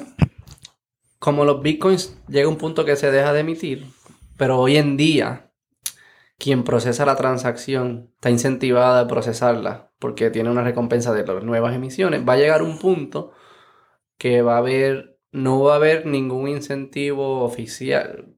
Va a haber otro incentivo, eso es lo que él dirá. Entonces esas procesadoras en vez de recibir bitcoins nuevos, Se van le a paga. cobrar un Sí, fee. sí. Y va a ser free market.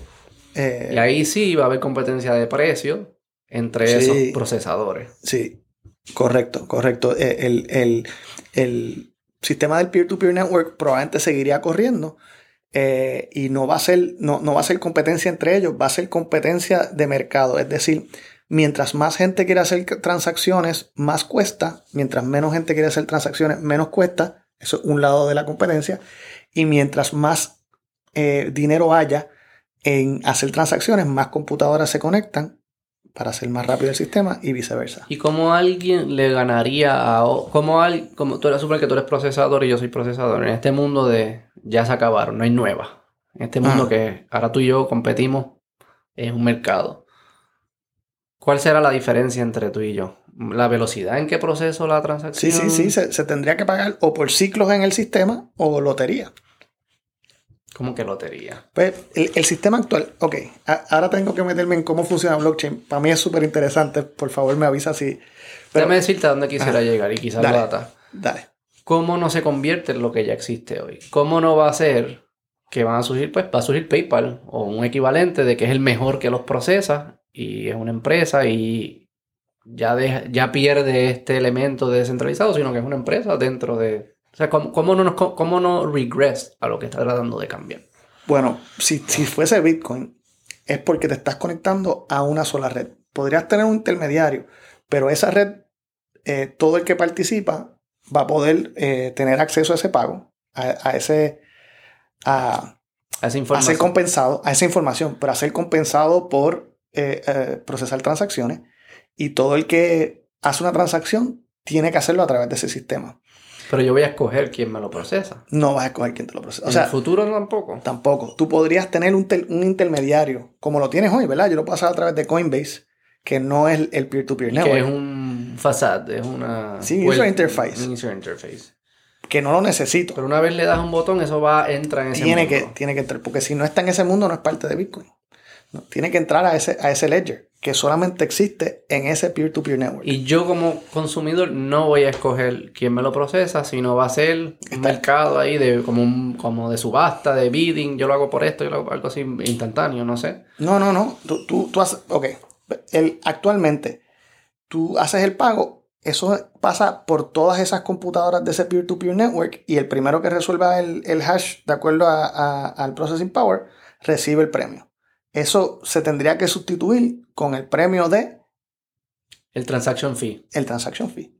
O sea, lo único que, lo único que cambia es quién lo paga. El proceso, o sea, antes lo pagaba inflación. el Banco Central, inflación, y ahora lo paga el consumidor. Así mismo. Digo, siempre, la inflación lo paga. Sí, anyways. Sí. Sí, sí.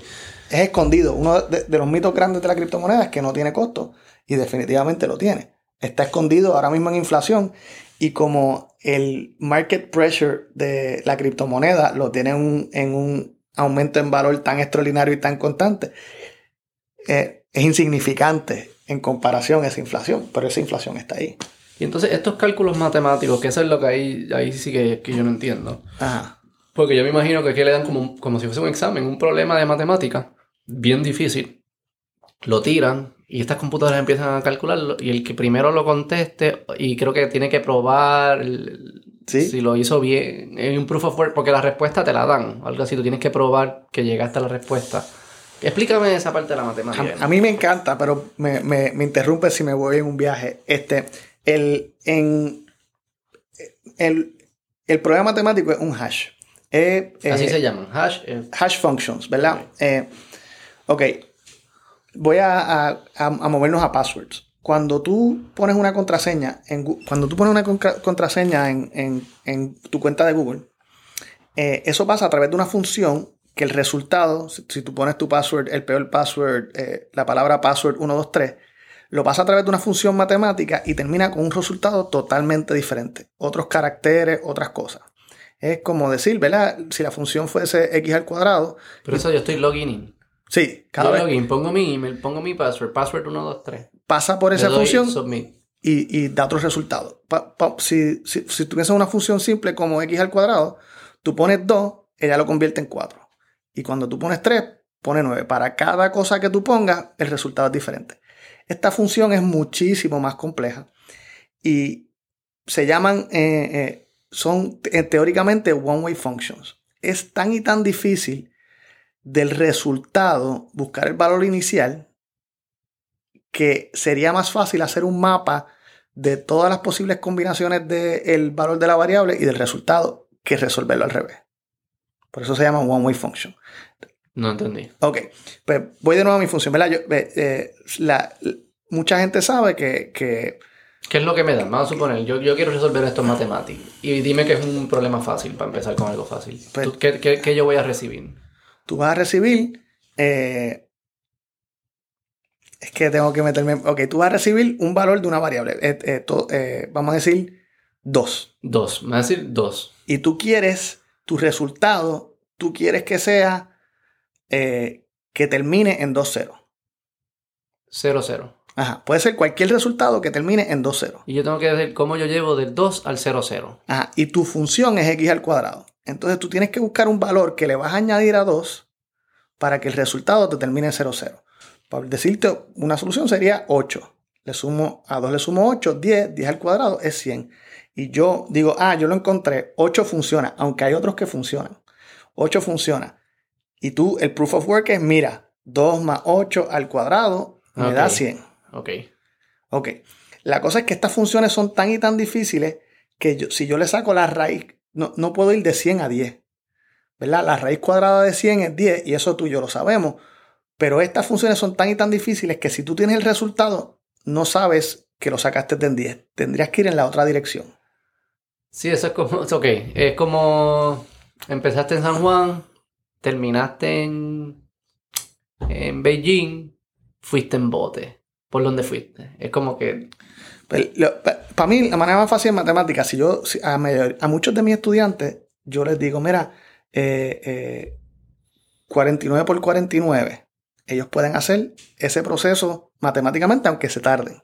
Ahora, tú le das el resultado de eso, que es un número grandísimo, y dices, sácame la raíz cuadrada, y no lo pueden hacer. Es el equivalente a eso. La- mm, entonces, yo puedo probar las combinaciones que sea multiplicando para buscar el resultado, pero no puedo ir para atrás. ¿verdad? ¿Cómo es la lógica de raíz? No hay que entrar en eso. Pero yo no- ¿verdad? Yo, no, yo me, te la memorizas y usas la calculadora, pero no sabes. Trial and error es la manera más fácil, sí. ¡Wow! Sí. Este, que, que son los hash functions. Que eso es lo que tú te refieres. Claro, ahora estas son bien complicadas, no son tan, tan pocas combinaciones. Pues el, el- el problema es ese. Mm. Depende, el, el peer-to-peer network decide, interesantemente, de acuerdo a cuántas computadoras hay en el sistema, cuán difícil va a ser. ¿Verdad? Decir uno que termina en dos ceros es más fácil que uno que termina en tres, que es más fácil que uno que termina en 100 ceros. Mientras más ceros tú le añades, más difícil es obtener el resultado. O sea que el sistema calcula si hay mucha oferta, si va a haber mucha oferta, lo hago difícil, si hay poca, lo hago fácil. de acuerdo a cuántas, eh, cuán- cuánto processing power hay en el sistema, ella decide cuán difícil es. Y están todos a través de trial and error, literalmente. Tengo mi valor inicial, le añado. Eh, eh, el salt es uno de los términos que se usa, hay diferentes, o el, eh, el non, N-O-N, le añado el non, pruebo, no me dio, pruebo otro non, pruebo otro non. Y aleatoriamente están probando todas estas computadoras hasta que uno encuentra un non que sumado al valor inicial me cumple con los requisitos del Y resultado. siempre hay una respuesta correcta o, hay, o son bien poquitas, pero son poquitas. Bueno, que cumple debe ser bien poquitas. Digo, no, que cumple. Que cumple pueden ser muchas. Que da exactamente ese resultado es casi ninguna. Mm. Es tan poquitas que es prácticamente imposible aleatoriamente encontrar otra con el mismo resultado. ¿Y quién se inventa los problemas? El sistema. Es, sí, el, es que es a base del blockchain. Ok, el hash, el, el, el password, ¿verdad? El password funciona así. Tú, tú pones tu password, lo convierte en un hash, la base de datos de Google guarda ese hash. Por eso es que cuando se te olvida la contraseña, Google no te la da. No por ser malo contigo, es que Google nunca la guardó. Ellos solamente guardan el hash y con el hash ellos no pueden sacar tu Google. La función no funciona No, en en la verdad sí que funciona. Ellos no, no es una base de datos que dice mi password 123. No, guarda el hash. Entonces, como con, mi- con el hash yo no puedo sacar el password, tienes que hacer otro. Y por eso es que yo sí sé si usaste el mismo, ¿verdad? A veces te dice, no puedes usar uno que tenías. ¿Verdad? Porque si yo pongo poco password 1, 2, 3 otra vez, yo tengo el hash guardado, yo puedo decir, ah, él puso el mismo password. Llegué al mismo, al mismo, al mismo Ah. de esto. Ese no puede ser.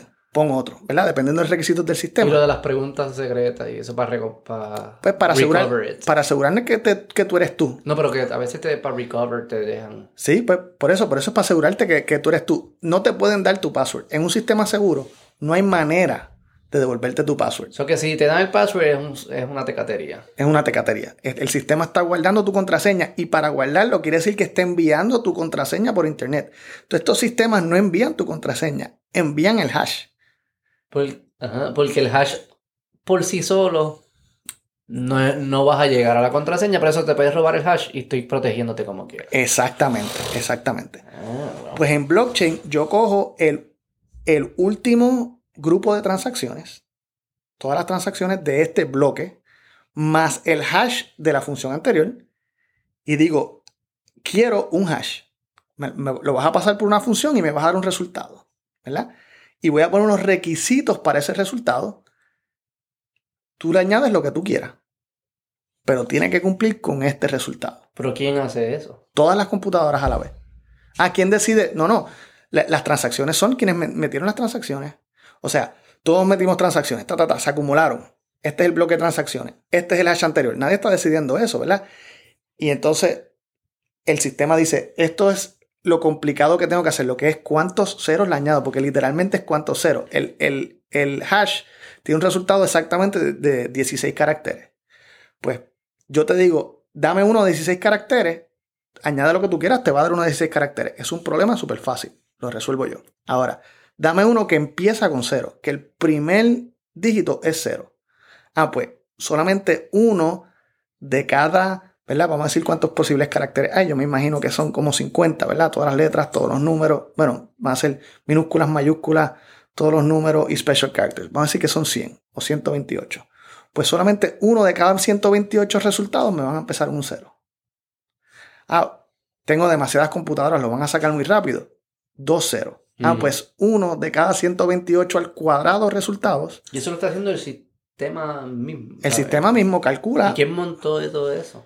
Pues Nakamoto. Ah, él lo montó. No fue que él lo escribió y alguien después Él lo montó. Bueno, que entendamos. Acuérdate que no existe la persona para decir. esa entidad la montó. O sea, uno o muchos, no sabemos. Entendemos. No, no sabemos. Sabemos que Nakamoto firmó el white paper, ¿verdad? Está el nombre Nakamoto y existe el sistema. Entonces, hasta donde sabemos, es la misma entidad. Eh, pero no sabemos específicamente quién. El, Esto es una loquera. Es una loquera, es una loquera. ¿Y cómo queremos que esto sea como que el sistema financiero? Es como que para mí, yo no sé si prefiero que sea un anónimo ahí o que sea... ¿Entiendes? Que es curioso porque es como... Pero hay, hay muchas Suena como una película que termina mal. Hay un montón de criptomonedas posteriores a Bitcoin. Que, sí sabemos, la hizo tal persona y lo hizo este grupo de personas y fueron principios similares. Sí, sí, sí pero que de hecho pienso que sería na, eh, naif pensar que si criptomoneda fuese universal terminaría siendo Bitcoin.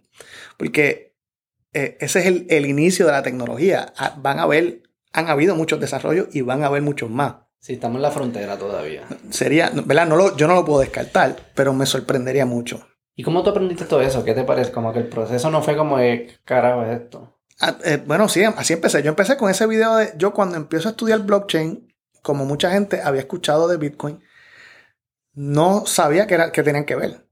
O sea, no sabía, no sabía lo que era blockchain, pero él, me dijo, estudia esto. Eh, Porque el video fue de blockchain. una serie de videos, son clases de Princeton grabadas, de, blockchain. No entra en cripto. Sé que por gente hablaban porque claro, que se manifiesta, pero era de blockchain. Era de blockchain, de cómo funciona, estructura de datos 101, ¿verdad? Eh, eh, explica lo que es un ledger, lo que es un, un mayor, en español un ledger este, transacciones, este, eh, por qué, cómo funcionaría una base de datos compartida, ¿verdad? un ledger compartido, que es la base, qué problemas causaría y cómo blockchain lo resuelve en, aplicación y, en, eh, y qué es lo que hace. Explica lo que es un hash, que yo sí programé en hash, yo sabía lo que era antemano, pero lo explica desde cero. Este, lo que es curioso con todo esto es que yo creo que para mucha gente y para mí todavía no es claro ¿Qué es lo que estamos tratando de resolver? ¿Cuán importante es que se resuelva? Porque yo escucho lo de leyes descentralizado y ya tú sabes más o menos mi filosofía política, suena maravilloso. Sí, no centralizar el poder, eso me parece excelente.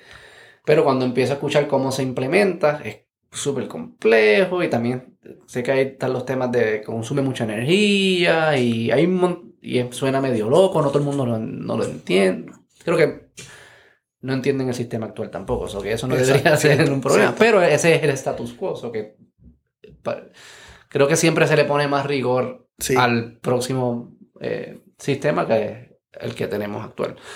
Pero anyways, como que suena bien complejo, suena como una película que va a terminar mal. Y todo esto para resolver un problema que yo creo que no es claro cuál es, ni cuán, cuál es la magnitud de estos problemas que estamos resolviendo y cómo se manifiesta en la vida del día a día. Suena como que yo pago con PayPal y, y funciona. Y yo pago con ATH móvil y no funciona. No entiendo qué. No entiendo cómo mi vida va a ser mejor. Eso es lo que todavía no me queda claro. Además de la parte romántica de que me encantaría que fuese así. No sé, no sé qué. Actualmente la, la mayoría es la parte romántica. Este, eh, eh, existen algunas limitaciones. Por ejemplo, resuelve criptomonedas reciente cuando Estados Unidos limita la capacidad que tienen los individuos en Estados Unidos de enviar dinero a Cuba. Y, y criptomoneda, al ser descentralizado, no tiene a alguien, eh, esa, entidad no existe. Y, se, estaban se estuvieron enviando, no sé, reciente, pero por, varios meses el grueso de las, del dinero y eso. eran a través de, de, ¿Y qué hacían? ¿Las convertían en los cooks? O... No, sé, no sé cómo terminan usándolo allá. Eh, bien posible, eh, el, eh, interactuaban entre ellos con criptomonedas y después terminaban comprando a otros países en criptomonedas. No, no, creo que, yo sepa, el gobierno de Cuba no estaba aceptando Bitcoin. pero, pero no sé, no sé. pero se estaban enviando y... pero suena un problema bien bastante pequeño eso. Eh, Como para que todo el mundo tumbe su sistema financiero. Sí, no, es que y no, está pasando, ¿verdad? No, está pasando, pero eso es cierto. El grueso de la gente que está comprando criptomonedas no está resolviendo ningún problema. Están invirtiendo. O sea, el, la gran moneda de, la gran mayoría del dinero en criptomonedas es gente comprando criptomonedas porque piensan que va a aumentar en valor. y eso está bien, yo no, porque eso es igual como que decir los inversionistas en Wall Street de acuerdo. no están no hacen para que los mercados sean más eficientes, esa no es su meta, pero al hacerlo los convierten más eficientes. Claro, pero eh, más específico, uno no compra Microsoft porque dice, esta empresa es en la que yo confío y yo quiero que Microsoft haga estas cosas. Yo compro acciones de Microsoft porque, porque pienso que va a aumentar en valor, que es un buen eh, sitio para almacenar el, valor. lo mismo están haciendo con criptomonedas. O sea, el, el, grueso de la gente que compra criptomonedas lo hace porque, ah, yo quiero ser partícipe de esta explosión de valor que está pasando y, lo compran para eso. Sí, que probablemente hay un extremo que podemos decir eh, que quiere descartar toda esta tecnología. Dice, esto no añade nada. Eso, eso existen. Hay un extremo que dice, no, este es el futuro sistema financiero. Va a funcionar así. Yo creo que los retos que tienen eso no son retos económicos, son retos de poderes políticos y eso. Pues, lo que hablamos de lo que los estados tendrían que renunciar. yo creo que dejarían de existir los estados si decimos que cripto en tiempo no hay estado. No, no veo cómo llegamos a eso de forma pacífica. Y probablemente hay gente entre medio que dice, wow, wow, wow, wow. Hay muchos principios, muchas tecnologías que hacen que esto funcione, los criptos, los blockchains, que los podemos sacar esos principios y aplicarlos a la economía más normal, más normal que todo el mundo entiende, que sí van a añadir valor hoy. Y ahí, por ejemplo, smart contracts es algo que me llama mucho la atención. Eso es fascinante. Y eso sí, yo me imagino el año que viene cómo mejora mi vida en la relación con mi landlord. Pues la relación, si, soy un supermercado, la relación con mis distribuidores y son, las compañías de seguros. Hay, hay aplicaciones que esas sí se las puede imaginar. ¿Tú piensas más o menos? Yo estoy firmemente en el medio de ese espectro que tú explicaste, eh, eh, sin, tomar, sin tomar postura extrema en, nada, así soy en, general, en la política, en la economía y en la tecnología. Yo soy, eh, yo soy bien tecnológico, he trabajado mucha programación, pero no soy early adopter. Este, y, no, me molesta que esta tecnología que no me esperaba toma a todo el mundo y yo llego tarde. Nunca me Yo Nunca he tenido una cuenta de Facebook. ¿No tienes este, Facebook? Nunca he tenido. Este, yo no tengo cuenta de. ¿Qué? Pues cuando, cuando explotó, como no soy early adopter, no lo hice. Y para cuando se volvió popular ya no me importaba. Este, supongo que es la, es la manera. Estoy en Twitter y soy activo en Twitter hace año y medio. Eh, ¿Postea mucho? Eh, le doy mucho like a cosas principalmente. Pero no postea, no. Bien poco. Tu voz no es... Bien poco. Este, empecé posteando, empecé porque eh, mi, mi, papá estaba enfermo y le molestaban cosas que estaban pasando en la UPR. Mi papá fue profesor de Mayagüez por 40 años y me sentí que quería ser la voz de él. Este, ¿Está bien, ¿Está bien tu papá? No, no, él, falleció, eh, pero, ah, gracias, pero, me quedé, me quedé en Twitter y, es, pero eso es mi, mi única interacción con social media. de tu padre, tu presencia en Twitter. estoy, estoy en social media, pues igual con toda la tecnología, igual con blockchain, yo, yo pienso, blockchain es ingenioso, es algo tan, tan inteligente lo que se hizo. Pienso que su, aplica su potencial es alto. Eh, smart contracts es, una de es el mejor ejemplo, quizás. Este, y criptomonedas interesantes. Pero no, no soy de los que piensa esto es la revolución del mundo y tenemos, tenemos que derrumbar todas las barreras para que esto pase. Necesariamente. No estoy en contra de, eso tampoco. Este, cuando, cuando empiezo en blockchain, uno de los problemas que yo tengo hace dos años, dos años y medio, constantemente me estaban viniendo emprendedores diciendo que querían hacer cosas en blockchain. Pero constantemente, constantemente, tenía tantas y tantas y, tantas. Como que porque era cool o porque entendían que en verdad resolvía un problema en su empresa. La mayoría no tenían idea de lo que era blockchain. que eso es lo que yo escucho. Sí. Y, la primera pregunta es, ¿por qué? O sea, ¿qué hace blockchain para, para mejorar tu sistema?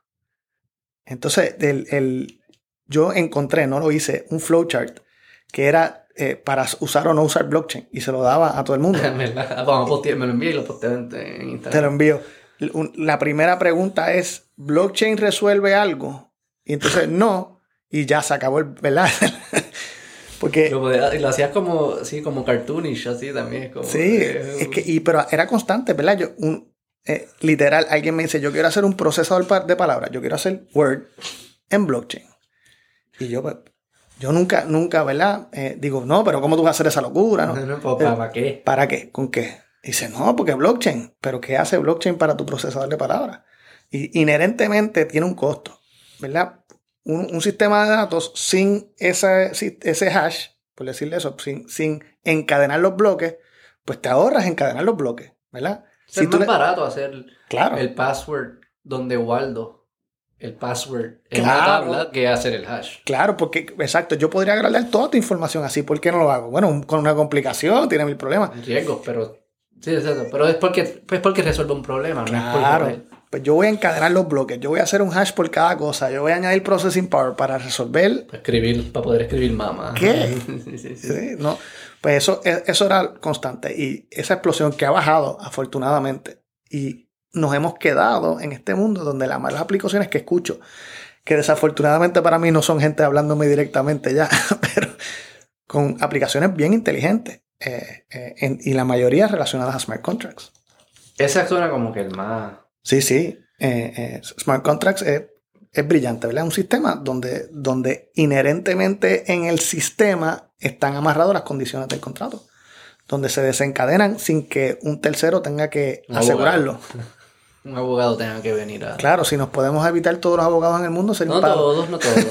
no, no, yo no soy tan antiabogado. Pero si al final yo llego a un acuerdo contigo y ese acuerdo, y yo creo que el proceso de rigor debe ser antes del acuerdo, que tú estés claro, yo esté claro. Una vez pase el proceso de rigor, no debería haber fricción en, quién paga, cuándo paga, qué pasa, si está bien definido y ya pasó el rigor.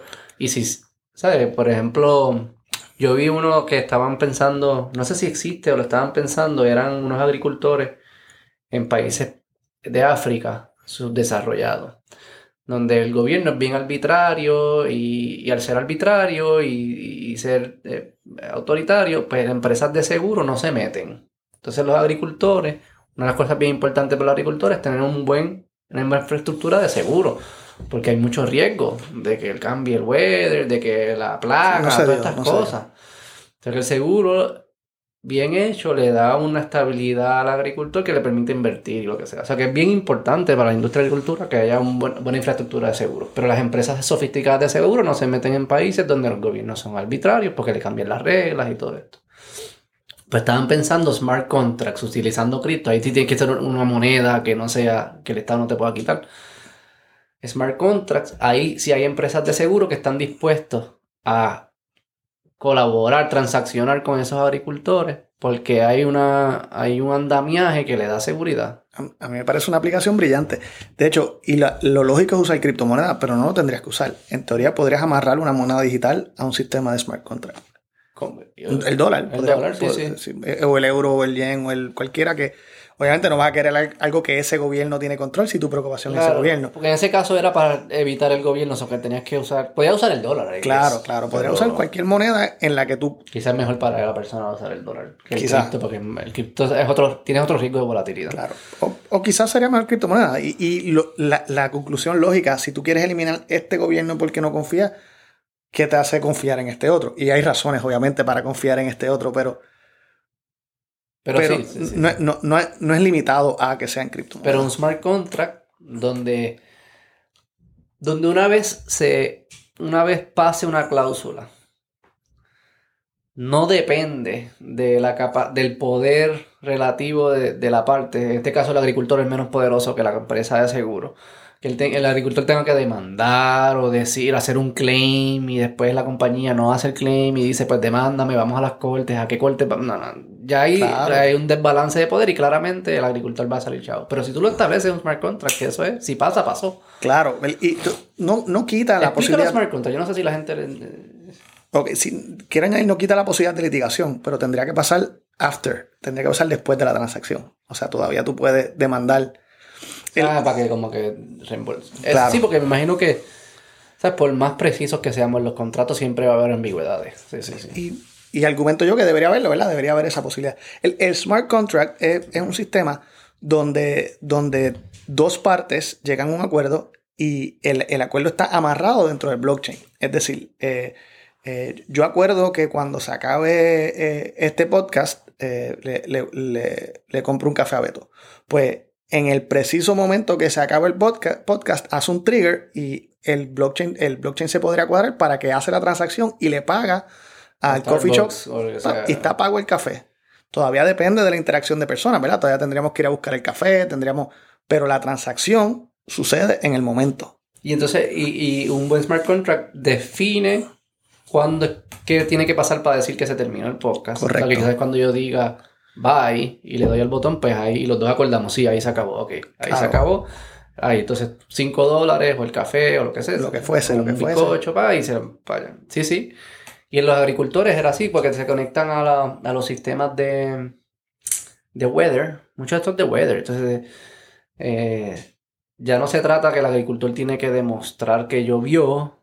Tú pones las, el contrato que haya establecido, que si estos cinco servicios third parties, lo que tú hablabas, estos third parties dicen que llovió estas pulgadas en dentro de estas coordenadas, pasa un pago de X cantidad de dólares o lo que fuese al agricultor. Exacto. Ya está. No hay que hacer claim, no hay que hacer nada. Y, el, potencial para eso es alto. Uno de los mitos es que elimina evaluación de personas. Todavía hay evaluación de personas para todas estas cosas, pero elimina el que sea de una de esas dos partes. Por ejemplo. Este, volvimos, volvimos al, al, third, party. Es, bien valioso, pero el, third party no tiene incentivo para ser parte de eso. Por, ejemplo, alguien mete en una base de datos, aquí llovió. ¿Verdad? Eh, eh, eh, el, y podrías, tú podrías, ah, pues el sistema mide la lluvia, etcétera. Pues alguien crea el sistema para medir la lluvia. Pero el sistema de, que, que, maneja si llovió o no en este sitio, en este día o esta cantidad de gotas, no tiene relación con el sistema de seguro. Ni tan siquiera tiene un incentivo ni está pagado por ello, que podría haber influencia. Claro, claro, todo es posible.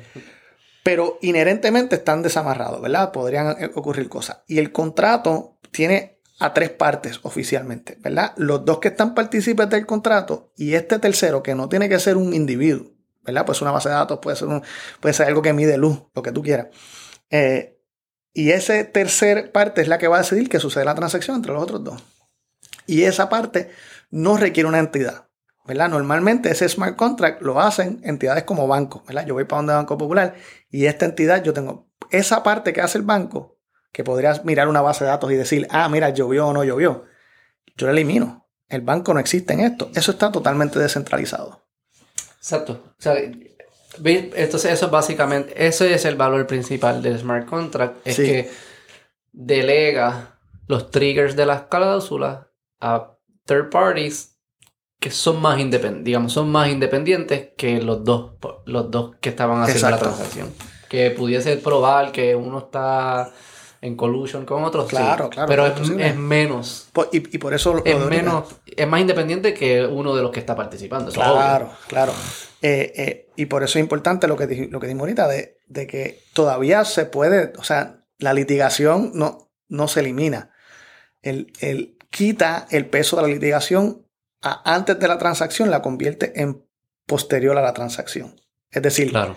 ah, eh, yo demando, tú, tú te metiste allí para que no lloviera, tú, tú pusiste que esa gente pusiera que no llovió, o vamos, peor, tú, tú, tú le pusiste, tú secaste el área para que no hubiera nubes, lo que puede ser la... Este, todo eso puede pasar, pero es después de que la transacción sucedió o no sucedió. No estamos evaluando, ya el blockchain se resolvió.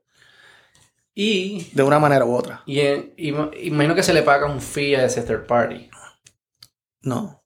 ¿No? No necesariamente. No, no, porque tú usas data objetiva. Tú usas data que, no sea de nadie. Porque la, quien la produce. La producen por otras cosas, ¿verdad? Ah, eh, eso es porque hay un, hay un spillover. De, Weather Channel. Claro, pero eso es porque hay un spillover. Claro, claro, claro. Claro, lo vas a tener que pagar al sistema de blockchain. Eventualmente. Pero lo que iba a decir es como que me imagino también que se pueden crear mercados de estos third parties que su incentivo es demostrar su independencia. O sea, Que, o sea que yo voy a trabajar para demostrarte constantemente que yo soy independiente a los parties, que yo no me estoy acostado con ninguno, que soy independiente, soy transparente, bla, bla, bla, bla, que es lo que no pasa con los gobiernos. Claro, claro. El, eh, por eso un... Que tienden a ser los árbitros, lo que, por eso lo, digo. Exacto. Pero eh, vamos a decir uno de, un, de opciones, ¿verdad? De, yo, yo, quiero hacer un smart contract de que cuando esto va, hay mucho, se llama mucho para que se use en Wall Street para que cuando esto baje de cierto valor, automáticamente yo la compro o lo vendo. Y eso se, toca, se toma de, bases de datos de, de Ameritrade, de, cualquiera de estos.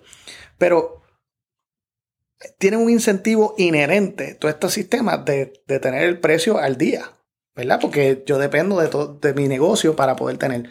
Entonces, yo no necesito pagarle a ellos adicional porque ellos tienen esa data pública, porque ellos quieren que todo el mundo sepa, yo tengo la data al día. Pero alguien tiene, que pagarlo. Claro, sí, los usuarios de, esa cuenta. Los usuarios de Ameritrade. Sí, sí, sí. Sí, sí, hay, un spillover como ese. Y el weather también. Y, hay muchísimos datos así. Hay muchísimos datos así. Pero también pienso que sería saludable que se cree una economía de third parties. Sí, existe, ya existe, porque, porque ese, ese sistema de, de un tercero para manejar el contrato existe. Y ellos mismos son los que, los que típicamente hacen la evaluación. Le estás quitando la parte del contrato, pero ellos todavía a veces van a tener que hacer la evaluación. Y que inviertan en, en sensores o en tecnologías de mediciones que quizás no existen, donde podemos convertir estas cosas objetivas, como ya tenemos el weather y todo esto. Mientras eh, más objetivo, mejor. Pero eso requiere inversión. Entonces aquí hay un mercado donde quizás dice, oye, tiene sentido yo empezar a hacer este tipo de inversión de sensores y de medir eso, porque si lo hago me puedo convertir el third party de esta cantidad de transacciones. Claro, claro. las posibilidades de ese mundo son fascinantes. Este, yo, ¿verdad? Como imaginándome este mundo de criptomonedas en un sistema donde, ¿verdad? Las criptomonedas no, son, no están en bases de datos de nada, están en bases de datos descentralizadas. Y cuando tú llevas tu dinero al banco y cuando tú tienes tu dinero en un banco, tú lo que estás usando es la base de datos de ellos, ¿verdad? Porque físicamente ellos tampoco tienen el dinero, tienen el 3%. Sí, sí, no tienen el dinero. Ellos tienen una base de datos que dice que tú tienes el dinero y se conectan a una base de datos central que dice que ellos tienen el dinero. Pues si la base de datos está en un peer-to-peer network, tú le estás eliminando esa función al banco. Entonces el banco no tiene eh, ese, ese valor de almacén de dinero, que es la razón que nosotros terminamos poniendo dinero en el banco. Y el dinero, el banco vive de invertir ese dinero, prestándolo o lo que sea. la existencia del banco tiene que transformarse por completo. Si la servicio de de otra cosa, definitivo, ¿verdad? resolver otros problemas. Ajá, podrían convertirse en un sistema de depósito pagando mucho más interés. ¿Verdad? Entonces, ah, bueno, mi, mi, mi, mi Bitcoin yo se lo presto al banco, ¿verdad? Mi depósito, con acceso, con los accesos que yo acuerde con ellos, ATH, lo que sea. Pero pudiese ser dólares también. Eso es lo que Claro. tú hablabas al principio, que, que entonces tú dijiste, la cripto no necesariamente tiene que controlar la emisión. no tendría. Si el dólar se convierte digital y de alguna forma se descentraliza su fiscalización y las transacciones, lo que fuese, que es posible, técnicamente posible, Fácil. Es, es más fácil que, que el no. sistema actual. Mientras menos tú le quites, menos, mientras menos peso tú le pongas al cryptocurrency y más al sistema actual, más fácil. ¿verdad? Es más fácil añadir tecnología futura al sistema presente que viceversa. técnicamente. Claro, técnicamente. Políticamente suena Ah, no. Este, pero sí, entonces sí efectivamente, eso sí tuviese un impacto que la gente se puede imaginar. Sí, sí, pero no sé cuánto incentivo, ¿verdad? Porque la gente no asocia.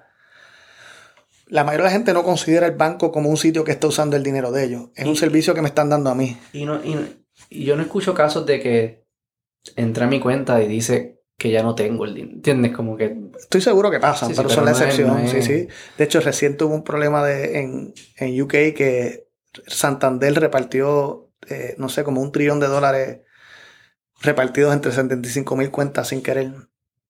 Y le, dio, le dieron el botón que no era. Ajá. Sí, básicamente duplicaron sus transacciones y, y estaban en el Ah, proceso de, de que se las devolvieron.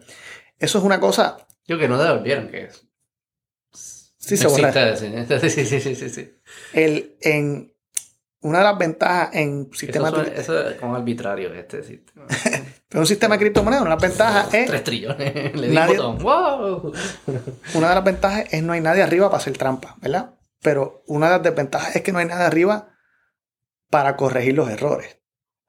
Porque sospechan que no subir, no pasarían. Que debe, Mm. quizás es un error, ¿no? Sí, no, pero eh, suceden de nivel de individuo. A cada rato alguien le envía a los chavos que no son por ATH móvil a otro, ¿verdad? Eso es un chiste constante. Ah, escribí el número que era y le, le envié el, el dinero que no es, ¿verdad? Eso, eso es algo que pasa. Pasa. Al presente existe un tercero que tú puedes tratar de que te ayude en el proceso de recuperarlo. ¿Sí? Sí, el Banco Popular. Tú puedes llamar y decir, mira, lo envié Sí. sin querer y, y quién coge el... Me imagino que ellos tienen Digo, un pero- sistema de investigación. Eso, eso pasa, pasa, pasa, por ejemplo, si, si, si con las transacciones en tarjetas de crédito. Eh, eh, yo no hice esta transacción. Eso, Claro, en- pero eso es distinto. eso entabla una... una Porque la Touch Móvil yo sí lo hice. ¿Para qué lo hice? Es como decir, mano, pasé la tarjeta sin querer. De como, Claro, ok, pero fuiste tú que la pasaste, sí. Pues, por eso, no pero, sé pero con la, con la, con la ATH móvil puede suceder eh, eh, que, que tú digas que la transacción no fuiste tú o que fuiste tú sin querer, ¿verdad? Las dos, los dos argumentos tienes a quién apelar. Aunque te- lo resuelvas o no, con una criptomoneda eh, descentralizada de verdad, no existe a quién apelar. Pudiese, pudiese crearse un mercado de seguro. Claro, Es un mercado de seguro. Pero eso es lo que hace. el Necesitas un intermediario. Necesitas un banco- intermediario. El banco tiene un seguro y dice, yo tengo un seguro, yo pago una prima para reembolsar sí. estas cosas porque me sale mejor reembolsar y que el cliente esté contento y pagar esta prima pequeña por acá. Pero tiene que ser independiente del sistema. O sea, el sistema no, no, no lleva a eso. Ah. El, el sistema digital de criptomonedas es- es- no, no hay a quien apelar. No es que te ignoran, no es que no les importa, no es, es que no existe. Pero en este ejemplo, por ejemplo, demue- demuestra ese ejemplo del Banco Popular o cualquier banco.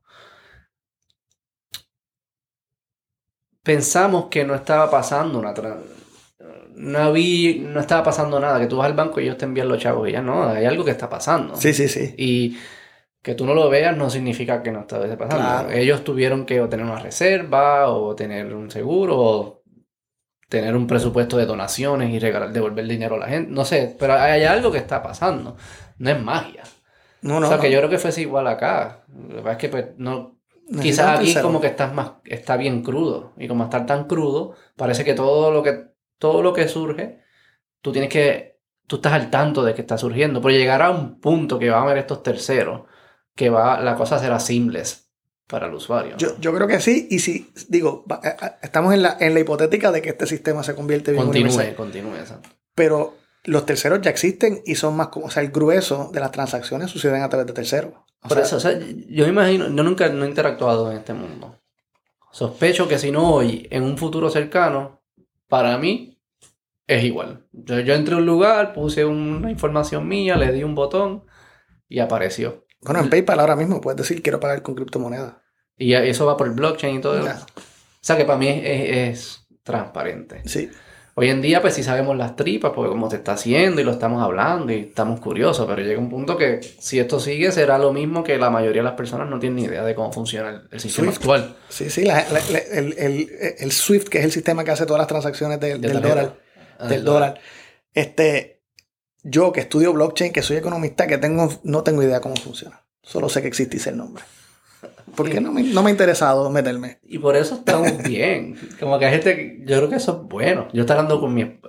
eh, eso es lo que la división de labores, sé yo, en términos económicos, pero lo estoy hablando con mi esposa en términos psicológicos. Este, mi esposa es más ansiosa que yo, como que ella le da ansiedad a muchas cosas y, y yo soy más libre, a mí no, como que no me importa casi nada. Ella me dice, tú tienes como que te tienes que preocupar por más cosas. Yo le digo, tú tienes que despreocuparte por algunas cosas. Estoy seguro que ella se preocupa por cosas que no se debe preocupar. Pero siempre se preocupa por las cosas que sí se debe preocupar. Ella falla para ese lado. Yo, yo no me preocupo por cosas que no me debo preocupar. Pero no me preocupo por cosas que a veces sí me debo preocupar. Y muchas veces pensamos que la forma es que yo tengo que cambiar y ella tiene que cambiar. Y yo lo que digo, no. Lo que nosotros tenemos es que colaborar, cooperar, conversar, coexistir. Porque en esa unidad, ahí es que vamos a ser más precisos. Yo voy a empezar a preocuparme por cosas porque tú me lo estás diciendo y tú te vas a despreocupar por cosas porque yo te lo estoy diciendo. Y es en esa colaboración. Tú, te tú eres experta en preocuparte y yo soy experto en no preocuparme. y eso en agregado, al final es lo que produce, yo creo que el mundo que vivimos hoy. El- la capacidad de poder enfocarme en lo que yo sí puedo aportar porque no por magia, pero se siente que por magia todo lo demás está pasando solo. Sí. Pero es porque otros se están dedicando a lo que ellos se deben dedicar. O que eso me parece fácil, eso me parece... Me voy a robar eh, par de esas de eh, te debes despreocupar y yo soy experto en no preocuparme. Tengo la misma, con mi novia estoy igual que tú. Tú eres como yo. Sí, Sí. sí. Ella se preocupa mucho y por todo. Pero, Pero, me molesta porque a veces, y, yo lo hago como que la juzgo y le digo como que, no, tú lo que tienes que despreocuparte. Pero no me estoy dando cuenta del trade-off. De que si ella se empieza a despreocupar, va a haber cosas que nos debimos haber preocupado y nadie se preocupó. no, no, me, me doy cuenta y, y- ¿Entiendes? Como y- que- y- y me, me veo en lo que estás diciendo. bueno, llevamos un buen rato. Este, yo creo que hay, hay material para seguir Sí. la próxima. Seguro, si me invitas, yo vengo, me gusta. ¿La pasaste bien? Sí, sí. Estuvimos casi como... Pero empezamos, casi llevamos dos horas, algo así, un poco hora y pico. Sí. La pasé empezando en las universidades. Sí, Descentralización, ya veo que eso es. Tú eres de mi equipo entonces. Este, en, en- estoy en una universidad. te- en- ¿tú, quieres con- ¿Tú quieres hablar con un profesor? Habla con él. O sea, es bien fácil. Los profesores les encanta hablar de cualquier cosa. Ah, pues me conecta con unos cuantos y Seguro, tú, tú dime el tema, te lo consigo. Ah, pues dale. Gracias, Paul. A ti. Un abrazo. Bye, bye. Podcast,